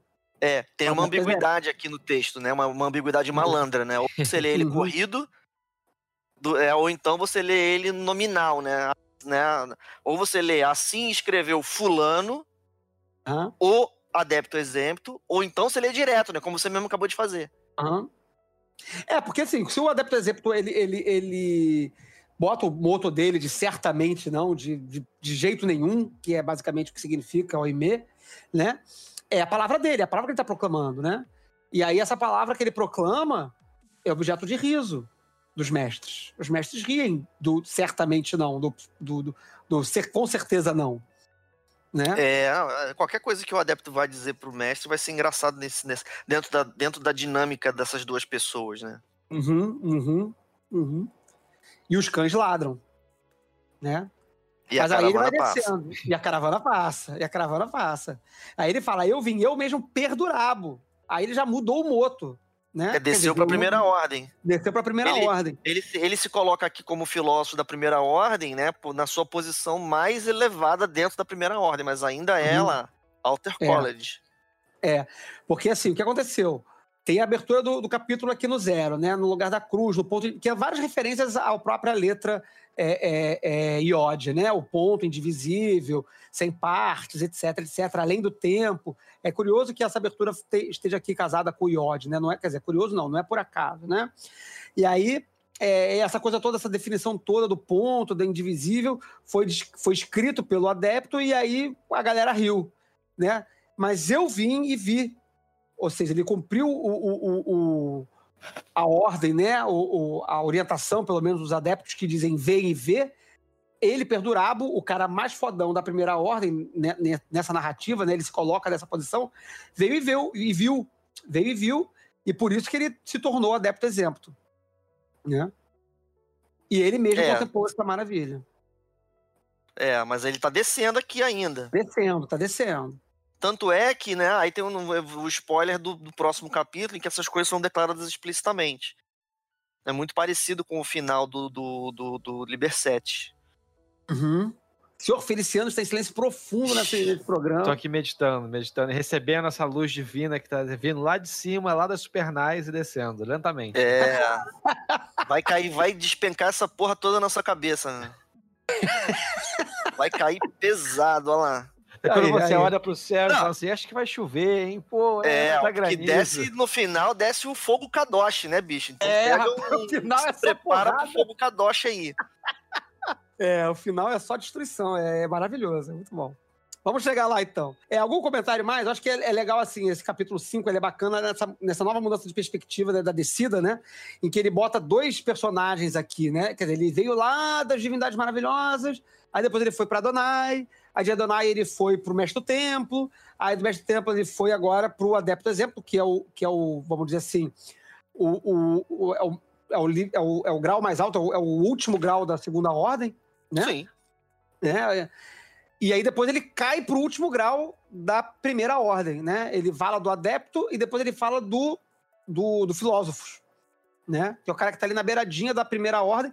E aí é muito interessante, reitero aqui a, a, a orientação de ouvir novamente o, o Libertave, o programa do Libertave, depois de comer esse programa, porque vai falar todas essas relações de ordem e de graus, porque é, o adepto exemplo, ele é aquele cara que está na virada da segunda para a terceira ordem. Ou seja, ele é o último grau do adeptado para a maestria, para se tornar mestre. Né? Assim como filósofo é o último grau da primeira ordem para se tornar adepto. né? E a gente discute isso muito, essas viradas de grau, de ordem, né? No, no, no Libertável. A gente fez um debate bem intenso sobre isso, ficou muito legal, inclusive. Acho que é um complemento bom para esse livro.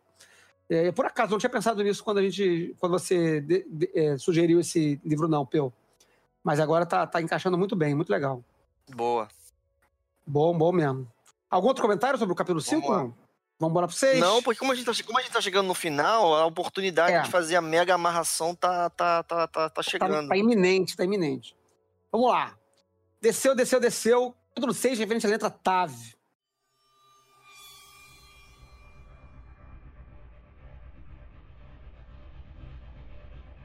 Mais e mais fundo adentro do lodo das coisas. Aí, aí. Mais e mais fundo adentro do lodo das coisas. Mais e mais longe na interminável expansão do abismo. Olha ele mergulhando lá no lodo. Né? É uma descida, né? Fica bem evidente a característica de descida aqui. Né? A grande deusa que se curva sobre o universo é minha amante. Eu sou o globo alado no coração dela. Eu que me contraio sempre, enquanto ela sempre se expande. No final, tudo é um. Nossos amores trouxeram ao nascimento o Pai e Criador de todas as coisas. Ele estabeleceu os elementos, o éter, o ar, a água, a terra e o fogo. Ele estabeleceu as estrelas errantes em seus cursos. Ele arou com as sete estrelas de seu arado para que as sete pudessem de fato mover-se, ainda que sempre apontem para o imutável. Ele estabeleceu os oito cinturões com os quais cercou os globos. Ele estabeleceu a trindade das tríades em todas as coisas, forçando fogo adentro de fogo e ordenando todas as coisas na estável morada dos reis do Egito. Ele estabeleceu o seu governo no seu reino.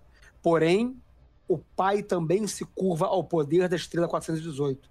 E assim, em sua sutileza, ele expande tudo isso nos 12 raios da coroa. E estes 12 raios são um. Lift up thyself, for there is none like unto thee among men or among gods. Lift up thyself, O my prophet, thy stature shall surpass the stars. They shall worship thy name, foursquare, mystic, wonderful, the number of the man and the name of thy house, 418. Aí. Cara desceu tanto, tanto, tanto, tanto, tanto, que ele foi pra dentro. A, é, a história começa a mergulhar numa espécie de, de, de, de, li- de literalidade, de mundo, mundo, muito É. mundo, né? É, eu sinto que uh, ele vai ficando cada vez mais palpável a relação dele com o liberal, assim. As imagens e a- os- as relações que as pessoas fazem. É, ele, Uhum. ele tá, tá criando um mundo aqui também, né? Você vê que tem uma história meio, meio Gênesis aqui. Uhum. Exato. Ele tá vindo lá do infinito do além, no capítulo 1, e vai cada vez mais se adensando, né? Falando Né, de figuras ele cria a dualidade, reais. É. Ele cria a dualidade aqui que o senhor Feliciano citou, aí depois que ele cria essa dualidade, ele, ele surge, esse, surge o, o demiurgo do universo aqui. Uhum. Uhum. É criador de todas as coisas. Não É. por acaso, né? Na linha 4. É. Né, não, tá na, é, quatro? não tá na linha 1, tá na linha 4. A linha 4, que é a linha de Hesed, né? Que é a linha do pai, né? De Júpiter. Né? Se a gente for mantendo É. essas, essas, essas relações da cabala esotérica, né? E mo- todas elas se mantêm perfeitamente, né? De, de 1 a 10, vai sempre encaixando. E as viradas também vão se encaixando nas tríades do- do- da, da cabala, né? Porém, o pai, esse pai criador que aparece aqui, se curva ao poder da estrela 418. E assim ele expande tudo nos 12 raios da coroa. E os 12 raios são um. Eu, eu acho que é interessante aqui, uma coisa que eu acho que é uma virada legal nesse capítulo 6, ele meio que é ah, o fim da história, na verdade, né? O capítulo É, 7 é, é. uma consequência, né? Acho que é o fim da aventura desse personagem que tá rolando aqui, de- dessa descida, ele acaba aqui no 6. Como a gente É. vai ver aqui no, no, no final. Que no 7 ele fica. Ele, curiosamente, ele vira rapidamente, ele dá uma, uma, uma curva fechada pro, pro, pro místico, né? Isso, exatamente. Mas é por quê? Porque aqui, como a gente veio acompanhando, ele foi partiu lá do, do muito divino para é, pro, pro, pro, as divindades individuais, vamos dizer assim, para o mestre, para o adepto, para o neófito, né, vamos dizer assim, de certa forma, né, o neófito é, é, vai até o, até o filósofo, de, de, de, uma certa perspectiva. É, é, o, é a primeira ordem, né? É a primeira ordem. Né? O cara permanece neófito até, até o grau de filósofos, que é o que a gente discutiu no, no capítulo do, do programa sobre Libertave, né? E aqui ele, ele, ele interioriza, ele, ele saiu do indivíduo e foi para dentro, né? Quando ele fala que a grande deusa se curva sobre o universo e é minha amante, e eu sou globalado no coração dela, que é uma referência explícita ao liberal e a figura de Duit Radit, ele, ele foi para o infinito inferior, interior, né? E no final tudo é um.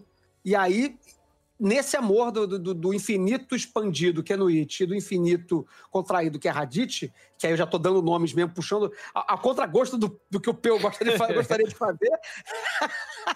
É. a Mas o senhor Feliciano Peu... já cantou essa pedra aí, né? É. Foda-se, é. Spoiler, Foco spoiler. essa porra. Cantou essa pedra. programa. É. Né? Mas aí, essa, essa sacada né, de, de, no It Radit, de novo, a, o, o, o infinito expandido e o infinito contraído, que vai remeter de novo, de certa forma, ao 418, falado lá no início do capítulo, que é o, que é o mundo supralunar e o mundo sublunar, né? O, o, o, o, espaço divino, etc., e o inferior, né? De certa forma, vai guardar essas, essas, essas relações, não que seja a mesma coisa, mas que vai estar guardado nessas relações, é nesse infinito contraído, nesse infinito expandido, que no final tudo é um. E aí é nessa unidade que surge um pai criador de todas as coisas. Só que aí esse pai criador de todas as coisas, para mim aqui, na minha interpretação do texto, já não é aquelas divindades todas maravilhosas lá do início. É, já é um, um demiurgo no sentido mais, assim, entre aspas, gnose mesmo, assim, o que... O, o é, dos neoplatônicos, né? Porque Exatamente. ele está literalmente ele está literalmente ordenando o mundo, porque você vê que é muito curioso aqui a, a, a sobre, sobre as coisas que ele fala. Parece contraditório. Né? Porque lá uhum. atrás eu tava, eu, por exemplo, tava opinando, ah, isso aqui é o cinturão do zodíaco, tá. Uhum. Tá, mas aí ele vem aqui e fala, por exemplo, que no, no, na linha 7, o, o pai criador de todas as coisas, ele arou e com, e com as sete estrelas. Uhum. Ah, tá, legal. Ou seja, ele tá colocando os sete planetas em ordem aqui, né? É, exatamente. Pois tá é. Mas ué, mas então peraí, mas como é que pode ser então, se lá atrás a gente tava fazendo uma referência cosmológica e, de, e o universo nem tinha existido ainda? Porque tem, porra, porque justamente tem uma diferença. Aqui, uhum.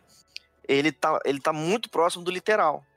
Eu não uhum. acho que uhum. esse texto está literalizando, porque não faz sentido. Não faz sentido a gente falar do, do Perdurabo e depois o universo existe, porque, porra, o Perdurabo é uma pessoa. Uhum. Mas aí, se você for, como o Flávio estava falando antes, surfar a onda neoplatônica, esse demiurgo aqui, ele é. E se você for um dos, um dos esotéricos psicologizantes do século XXI, esse demiurgo aqui, ele está colocando ordem no mundo. Uhum tá conhecendo o mundo de certa forma, tá criando pelo, pelo conhecimento do mundo, né? É, é e você vê que é muito, é muito curioso, né? Porque ele, porque ele mesmo no início diz que ele vai lá, ele tá penetrando na profundeza das coisas, só que ele criou os elementos antes de criar as estrelas. Uhum. Não faz, tá errada essa ordem. Se fosse, né, se fosse lá uhum. do do do Nous né, atravessando uhum. o zodíaco em direção à Terra, teria que ser o contrário, mas aqui não, ele cria os elementos primeiro, as estrelas depois. Isso aqui é da uhum. perspectiva de um sujeito. Uhum.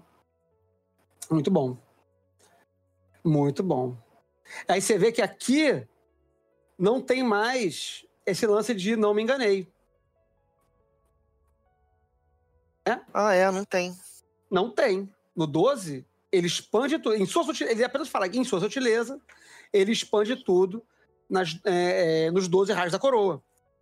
Por que, que eu acho que não tem mais enganei aqui? Porque agora ele chegou num, num espaço que não é, é, é, é, não é que seja definitivo. Ele está no espaço mais simples. Aqui é a, é a, imagem. Aqui literalmente a gente chegou na imagem da imagem da imagem. É, é da natureza do espaço ser ilusório, né?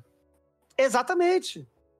Eu é, você, é... por exemplo, você tem aqui no 11 uma parada curiosa, porque o pai, ele não ele não é, tem o poder do 418. Ele não, não, tem. Ele se curva. Ele se curva ao poder do 418. Uhum. Essa diferença é muito curiosa. Mesmo no anterior, que, que no final da história a gente tem Perdurabo, o filósofo do colégio externo, o que, que ele fala? Ele fala que eles têm o gênio da espada 418. Eles quem? O adepto e o mestre do templo com quem ele está em relação. Ele não tem. Mas o adepto e o mestre tem. Agora, o pai é muito maneiro, né? Porque o pai aqui ele é narrado como o pai e o criador de todas as coisas, mas ele não tem. Uhum. Ele se curva diante do poder da estrela 418. Interessante pensar, né? Esse demiurgo, essa figura criadora aqui, como na verdade o final do processo de, de, de, de, de simplificação das coisas, né? Porque a gente está vendo um grande processo de simplificação, né? Desde o mais etéreo e divinal até o mais interno e pessoal, né? E aí, É. quando você chega no mais íntimo e e mais pessoal, você chega hoje no Criador. De volta, de certa forma. Né? Porque que, que- do que, que esse livro está falando?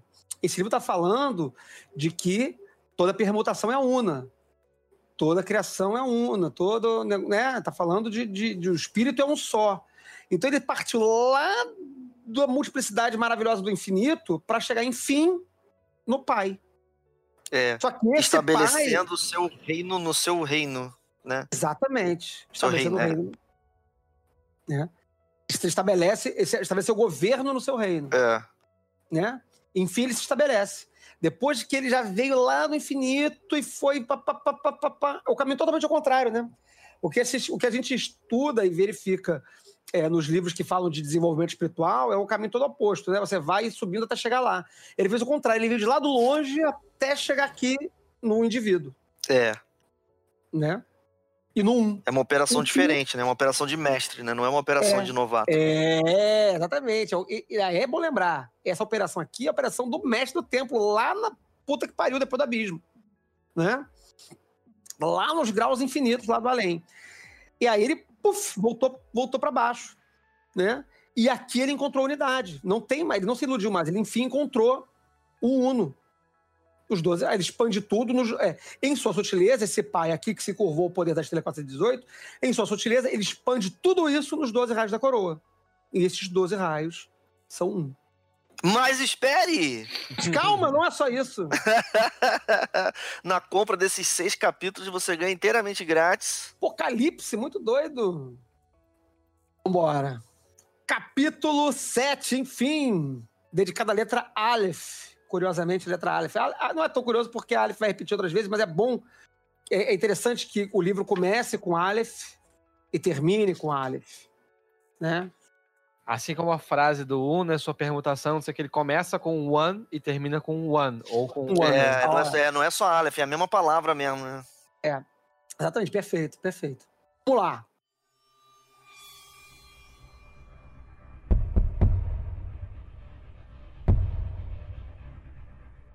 Então, no poder do leão, eu criei para mim mesmo aquele fogo sagrado e sem forma, Kadosh, que se arremessa e reluz nas, pelas profundezas do universo. Ao toque do fogo Kadosh, a terra derreteu num licor claro como água. Ao toque do fogo Kadosh, a água evaporou-se num ar lúcido. Ao toque do fogo Kadosh, o ar incendiou-se e tornou-se fogo. Ao toque do fogo Kadosh, ó Senhor, o fogo se dissipou no espaço. Ao toque do fogo Kadosh, ó Senhor, o espaço revolveu-se em uma profundidade da mente. Ao toque do fogo Kadosh, a mente do Pai foi fragmentada no brilho de nosso Senhor, o Sol. Ao toque do fogo Kadosh, o brilho de nosso Senhor foi absorvido no nada de Nossa Senhora, do corpo do leite das estrelas. Somente então foi o fogo Kadosh extinto, quando o entrante foi trazido de volta ao umbral e o Senhor do Silêncio foi estabelecido sob uma flor de lótus. Então foi concluído tudo aquilo que estava para ser concluído. E, o, e, o, e tudo e um e nada foram assassinados na chacina do guerreiro 418, na chacina da sutileza que expandiu todas estas coisas nos doze raios da coroa, que, retorna, que, que retornaram ao um, pa, e para além do um, mesmo até a visão do louco que, em sua loucura, cantava a palavra ararita e além da palavra e do louco. Sim, além da palavra e do louco. Lift up thyself, for there is none like unto thee among men or among gods. Lift up thyself, O my prophet, thy stature shall surpass the stars. They shall worship thy name, foursquare, mystic, wonderful, the number of the man and the name of thy house, 418. Aí você tem a doideira final, difícil de colocar na história, porque ele faz uma, ele, ele faz um, uma curva fechada aqui. Uhum. Ele faz um 180, ele bate no chão e volta. É, exatamente. É meio que isso que eu acho também que acontece aqui. É. Ele, quando ele. Porque assim, tem, tem uma descrição, acho que tá no. Naquele, no Hollybook. Você tá com o Hollybook aí, ô, Peu? Tô. Qual é a descrição que ele dá pro liberar Arita? Ah, então, ele não dá uma descrição que vai muito longe do que a gente tá falando, não. Ele, ah, ele dá fala. sim. Dá sim. Não, não, ele fala alguma coisa tipo uma- um, processo secreto de não sei o quê. Então, olha só, vou ler aqui, vou ler a tradução que eu tenho aqui. Tá aqui na minha frente. Apresenta um relato do hexagrama e do método de reduzi-lo à unidade. Ah, então, Além. é isso. É isso. Não, além é o nada, né? É, exatamente. Então, aí, Além da eu unidade, não tem é, nada. que é o negócio. É o livro apresenta o relato do hexagrama e do método de reduzi-lo à unidade, que foi, eu acho que, o capítulo 6, e além. É o nada. O além da unidade. O que está além da unidade? É o nada. Né? Se a gente está olhando É, cima que para é uma- baixo, É. né? A gente tá descendo. Se você falar, além da unidade tem o 2. Ora, bolas, é óbvio. Não. Além da unidade tá o zero. Porque a gente tá na perspectiva de descida ou de, de, de, de, de, é, materialização, sei lá, ou de é, unificação. É, porque o né? método. É, porque o método do que está sendo aplicado não é um método de encarnação, é um método de, de, de, de, de permutação no Uhum. sentido de que uma coisa vai sendo destruída pela outra. Exato.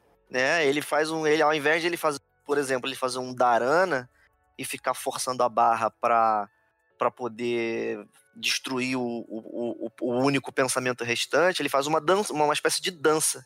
Uhum. Ele vai dançando com as coisas, e umas coisas vão resolvendo na outra, aí a outra resolve na uma, uma resolve na outra, resolve na outra, no que vai indo, indo, indo, indo, indo, e no final não resta nada.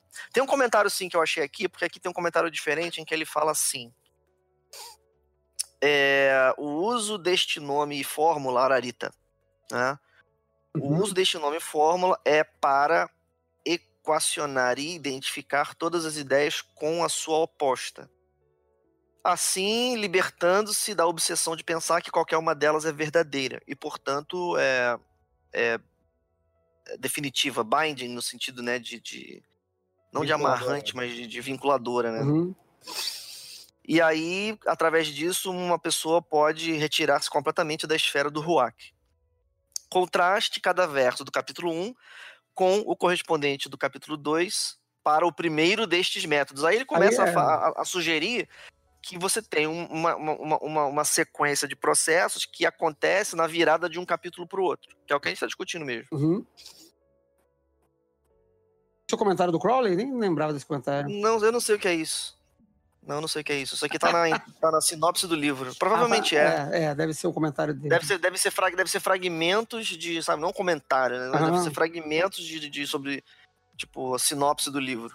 Uhum, uhum. Muito bom. Só que aí, nesse, nesse, nesse final, nesses finalmente aqui, quando, enfim, reduziu a multiplicidade que estava espalhada na criação, na- na- no universo, né? Na- no, no- que aqui é, é difícil. O que eu acho muito interessante, e aí eu vou dar já a minha pincelada aqui, talvez para entregar para o Pio da sua leitura da, da, da nova cabala que a gente que a gente está talvez encontrando aqui. É, eu acho que a grande sacada. A gente está falando de um, de um livro classe A, que é importante, é, especialmente dentro do contexto telêmico. Né? É, o que eu acho muito legal é que a gente é apresentado nesses livros é, e na, na própria cosmogonia, sei lá, na, na, na forma de.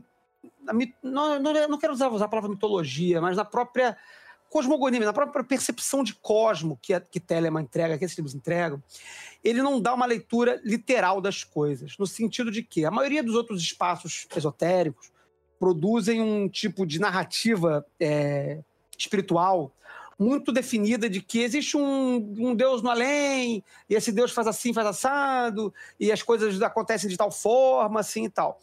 Eu acho que a grande graça dessa, dessa literatura, dos livros de classe A, é a entrega de uma, de uma nova forma de espiritualidade, antes a gente falar de uma nova forma de cabala, mas uma nova forma de espiritualidade que é muito mais é, íntima.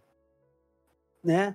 Então, quando a gente está falando que a gente está lendo um livro que está propondo uma leitura é, é, do, do, do, do, cosmo, da, desde o seu, dos seus aspectos mais divinos e distantes, até a unidade realizada no indivíduo, porque é isso que está acontecendo, né? Da, claro, da perspectiva, tá falando da perspectiva do mestre do tempo, mas o que está acontecendo não está dando uma literalidade para aqueles para aquelas divindades do primeiro e segundo capítulo. Ele está dando uma uma percepção, uma visão mais etérea, mais íntima dessas coisas, né? Menos literal. E eu acho que é isso que é interessante que acontece nesse livro aqui. Quando a gente, que é o que acontece, por exemplo, nesse, no capítulo 6, quando a gente questiona a criação do, do, do, do Zodíaco, quando a gente já falou do Zodíaco desde o primeiro capítulo. Né? Que raio de Zodíaco é aquele do primeiro capítulo? Não é o Zodíaco literal, não é o Zodíaco da, das estrelas é, é, fixas que rodam ao redor do, do, do, da abóbada celeste. Né? É outro Zodíaco. Que Zodíaco é esse? Que divindades são essas? Eu acho que são essas perguntas que são interessantes que são levantadas pelos livros de classe A. Esses, essas reflexões. Né? Enfim, era isso que eu queria. É, eu, o que eu acho desse, uhum. dessa literatura que o Flávio estava tava, tava chamando aqui a atenção para eu poder falar é, de, é o seguinte, né? A gente fala o tempo todo de cabala, né? Cabala, isso, porque aqui tá cabalístico e não sei o que lá. Aí é claro que, que isso faz perfeito sentido, né? Não tem nenhuma intenção de dizer que não é o caso. Só que tem uma espécie de, de virada do avesso que acontece instantaneamente quando pensa sobre o assunto, que é quando você pergunta o que, que é cabala, né? Se você perguntar o que é cabala, você vai ficar bugado demais. Porque você vai ser forçado, primeiro, a reconhecer que cabala é uma palavra do dicionário hebraico, e que no dicionário hebraico ela faz referência a uma coisa que interessa pro, pro, pro povo que fala hebraico, né? Por causa do nome né? Mas a gente não, mas a gente não tá vivendo aquilo ali. A gente está vivendo uma outra coisa. E a outra coisa que a gente está vivendo, ela o que é que seja, ela vai, ela pode ser chamada também de uma, de uma espécie de arcabouço cultural. E aí então a gente vai ter uma, uma série de palavras e nomes e, e, e, relações que aí a gente vai lá e vai falar isso, que isso é cabala. Aí você vai lá no curso de cabala da pessoa e o que, que o curso de cabala da pessoa faz? Faz uma espécie de, de esoterismo instrumental falando, ensinando qual que é o significado de cada termo e como é que eles se relacionam. E eu acho que isso é muito razoável. Só que aí, então, a gente está trazendo isso de onde? A gente está trazendo isso de um passado, né, que segundo Gershon Scholem começa lá na Espanha, no século XIII, e para nós atravessa ali o Marcílio Ficino e um, e um, né, um, um Reichling, e chega para nós de uma, de uma determinada maneira depois da Golden Dawn. A gente carrega essa parada. A gente traz esse fardo. E eu chamo ele de fardo porque a gente tem as, as coisas legais que a gente usa sempre, que ajudam a gente a conceituar, só que tem uma, é uma espécie de, de arcabouço cultural inútil, que é a maneira como uma pessoa do século XIII pensa sobre o mundo. Que é o que eu acho que o Flávio está falando. Uhum. Né, a cabala que a gente traz lá do, do, do, do passado, ela, ela é ela vem de pessoas que pensavam sobre o mundo de maneira muito mais literal do que a gente. E a gente fica é, é, agarrado por, por uma razão razoável, não é um defeito, né? A, a, nossa cultura que traz isso pra gente. Agora, esses livros, eles são livros que eles não devem nada a ninguém. É muito curioso. O livro, e eu não estou dizendo que o livro historicamente não deve nada a ninguém. É ele que acha que não deve nada a ninguém. Esse livro não diz Séfira em lugar nenhum. Uhum. Não tem a palavra Tiferet, não tem a palavra Keter, né? Não tem a palavra Clifford. A gente falou Clifford. Foi, né? Eu falei Clifford, Flávio falou Clifford. O capítulo 2 não diz Clifford, ele diz apenas adverso e maligno. A gente está fazendo leituras aqui que eu acho que são corretas, mas elas não estão literais, né? O primeiro, o primeiro capítulo, por exemplo, para mim, ele, eu faço a leitura é neoplatônica aqui com facilidade, mas não, não tem Saturno aqui. Está escrito apenas um, um deus idoso, um deus venerável, senhor do tempo. Ele não se dá ao trabalho de ficar agarrado com Formas. esse, né, com essa com essa forma simbólica. Ele respeita a cultura, mas ele não só respeita a cultura, ele também dá uma reformada nessa cultura. Ele ele re, ele re- ele, ele permite, e aí eu- é é a minha tese aqui, né? Ele permite você se reorientar para, né? Vamos falar que você, vamos, vamos supor que você gosta muito da palavra cabala, né? Você pode se reorientar e dizer que você agora estuda uma cabala telêmica, cuja sua fonte primária é esse, é isso aqui, Uhum. ou libertave, né? Ou aquele outro que tem o arcanorum. Uhum. Você pode fazer isso perfeitamente, né? Por exemplo, quando, quando a pessoa quer estudar, né? Ah, vou estudar aqui a sequência das emanações, né? Opa, malandrei aqui, a sequência das emanações. Tá, quais são os nomes das emanações? Tá aqui, ó. Sabedoria, inteligência, misericórdia, tá tudo aqui. Ah lá, poder, harmonia, vitória, tá escrito aqui. Né? Tem uma sequência aqui. Né? Se eu quero pensar nos termos de uma sequência, tradicional, tá aqui. Tem, tem- não, tem nem só uma, tem várias. Tem várias sequências aqui, são sete sequências diferentes. De certa forma, então, é, é, esses livros, ou, pelo- ou pelo menos pontualmente o Ararita, é quase como se fosse um novo Sefer Yezirah.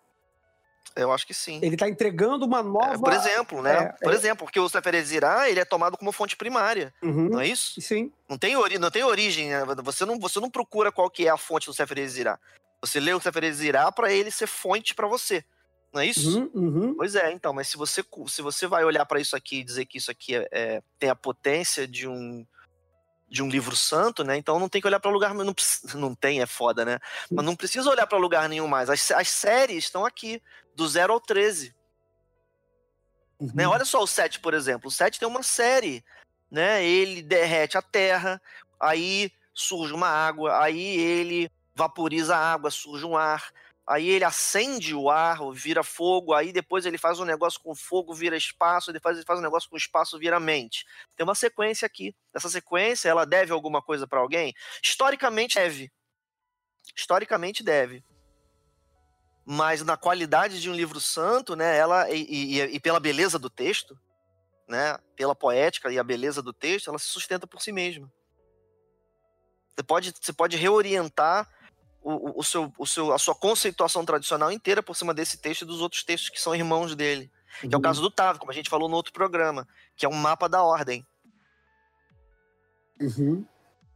Quer dizer, ele parte de um framework é, é, é, de, um- de uma moldura né, já conhecida, mas ele não se preocupa em te, te dar essa moldura, né? A gente que conhece a moldura do- da cabala esotérica, a gente reconhece isso. Mas se a gente pudesse dar esse texto para alguém sem isso, talvez com tempo de estudo suficiente, ele pudesse montar sua própria sistema, é, entre aspas, novo, né, cabalístico. É, montaria. Ou talvez até a gente esteja morrendo de. Ou talvez até a gente tenha problemas muito sérios. Porque a gente fica preso a um desenho com 10 bolinhas, mas esse texto aqui é um texto de, de 14, 14 pontos, de 0 a 13. Uhum, uhum. né? E se a gente estiver amarrado com, com é, é, gostando excessivamente daquelas 10 bolinhas, e esses 14 pontos aqui não estejam sugerindo uma coisa diferente. Esse é aí que começa a, a incomodar e também ficar excitante essa questão. Né? Porque o arranjo de Séfira, por exemplo, das Sephiroth, né? Ele já não contempla Daat. Uhum. A gente tá. A, a gente que vive hoje é, falando de Daat, forçando a barra. Uhum. sabe? Por quê? Porque a gente, porque a gente precisa de da arte, mas ela não cabe no, na, naquele desenho. Por que a gente tá tão apegado àquele desenho? É uma no coisa de contas, como a gente já falou em outros programas, embora a gente não, tão- ainda não tenha feito um programa sobre cabala, né? Acho que esse programa vai, daria um barulho bacana.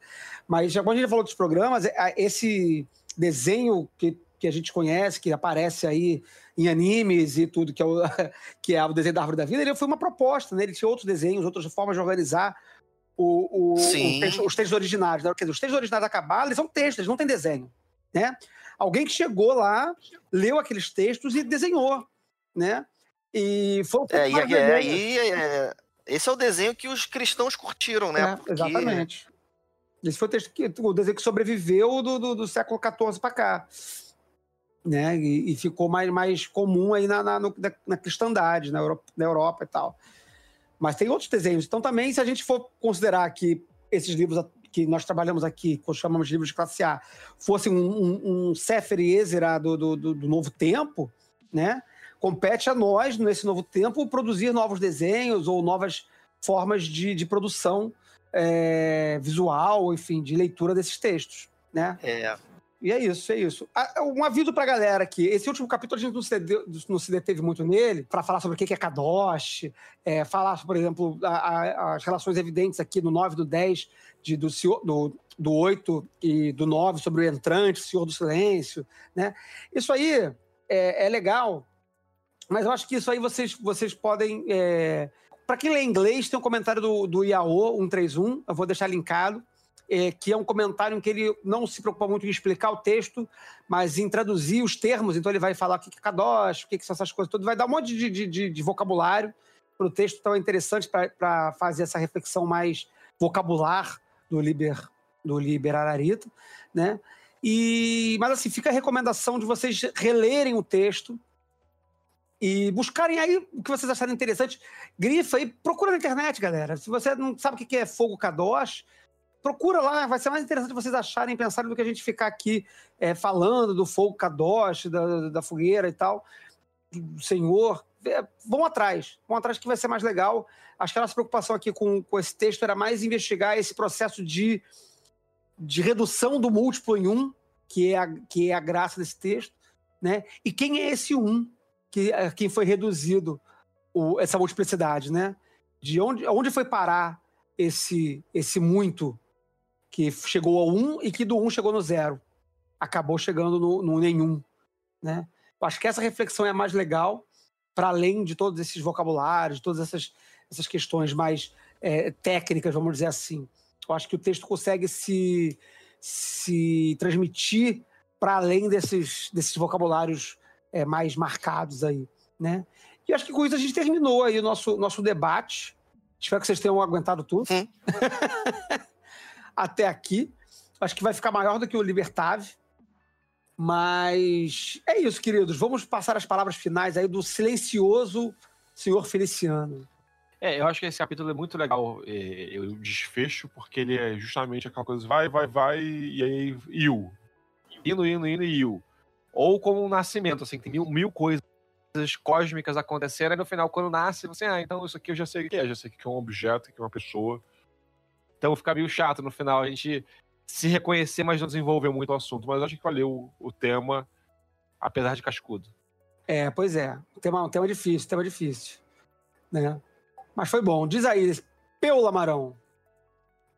Ah, eu vou só fazer uma última recomendação para darem atenção à palavra ararita, sim porque ela tem esse conteúdo das permutações e eu acho que a ideia de fazer dançar as permutações ela é a, ela é a, a, a assim a fórmula desse ritual. É isso, galera. Fica aí a reflexão para vocês, o pensamento dessa, dessa, desse livro santo para os telemitas. Mas eu acho que, assim, apesar de ser, como, como eu comecei a falar no, na, na, minha fala agora no final do, do, do, último capítulo aqui, apesar de ser um livro dos telemitas, escrito pelo, é, é, pelo profeta, pelo mestre do templo, etc. e tal, é, eu acho que ele traz uma proposta de cosmo, de mundo e de, e de indivíduo lendo esse mundo que é aderente a, ao, ao nosso tempo né? Então, acho que uma pessoa não precisa ser telemita, até porque esse texto não fala de telema em momento algum, como nenhum outro livro do texto de classe A, né? com exceção do, do, do Liberal. É, ele fala de mundo, ele fala de universo, ele fala da pessoa no mundo e da pessoa no cosmo, do indivíduo no cosmo, sua relação com, os, com, com esse cosmo, com essa natureza. Né? Então, acho que independente de você ser é, caótico, de você ser da Umbanda, de você ser espírita kardecista, de você ser cristão, talvez, é, esses livros trazem uma proposta de cosmo e de mundo e de relação de, entre essas coisas, de, de, de, cosmo, mundo e da pessoa, muito rica. E eu acho que é isso que tem que ser levado para frente. Eu acho que uma vez eu conversando com, com, um, com o Dusan mesmo, né, com o Dusan, que é o nosso é, é, cara, nosso cara lá de cima por enquanto, né? E ele falou que talvez daqui a alguns anos Telema não exista. E aí eu fiquei assim, muito assim, cabisbaixo quando ele disse isso. Ele falou disso num, espaço curto de tempo, né? Ele falou: ah, quem sabe daqui a 20, 30, 50 anos, nada disso mais exista. Mas talvez nada disso mais exista. Mas se, se Telema como sistema, como esoterismo, sei lá, como qualquer coisa, não existe mais, a existência desses textos é, é mais relevante do que isso tudo. Porque elas trazem um, um, novo mundo, uma nova forma de ver o mundo, mais do que um novo mundo. Eu acho que isso que é legal. E, bom, queridos, é isso. Obrigado para todos que acompanharam o programa aqui até o final, mais uma vez, um programa difícil, mas um programa acho que, que propõe aí vários debates legais. É, comentários, cara, é, eu tenho diminuído muito o número de comentários no, no site. Podem deixar comentários lá, deixem comentários nos posts também. É, mandem mensagem pra gente pelo, pelo Twitter, que a gente vamos tentar construir um papo, especialmente para um programa como esse, que é mais cabeçudão assim. Podem mandar perguntas, às vezes a gente demora a responder porque a gente é enrolado, mas a gente a gente responde. Se a gente não responder, vai lá no grupo do Calem, manda pergunta lá. É, inclusive, uma outra coisa legal: use o grupo do Calem no Facebook, para quem está lá, para levantar debates sobre o foco de pestilência. Né, para os programas que a gente faz aqui, que a gente apresenta. Abre um post lá, caralho, não entendi nada do, do, do programa, o que, que, vocês entenderam? E aí a gente, a gente tenta fomentar esse debate. Vamos usar mais os nossos canais para alargar essa conversa aqui, não ficar só essa conversa de, um, de uma via só, da gente falando e vocês ouvindo. Retornem para a gente, que eu acho que isso vai ser muito legal. Obrigado aí então a todos, obrigado aos participantes aí, um abraço e 93.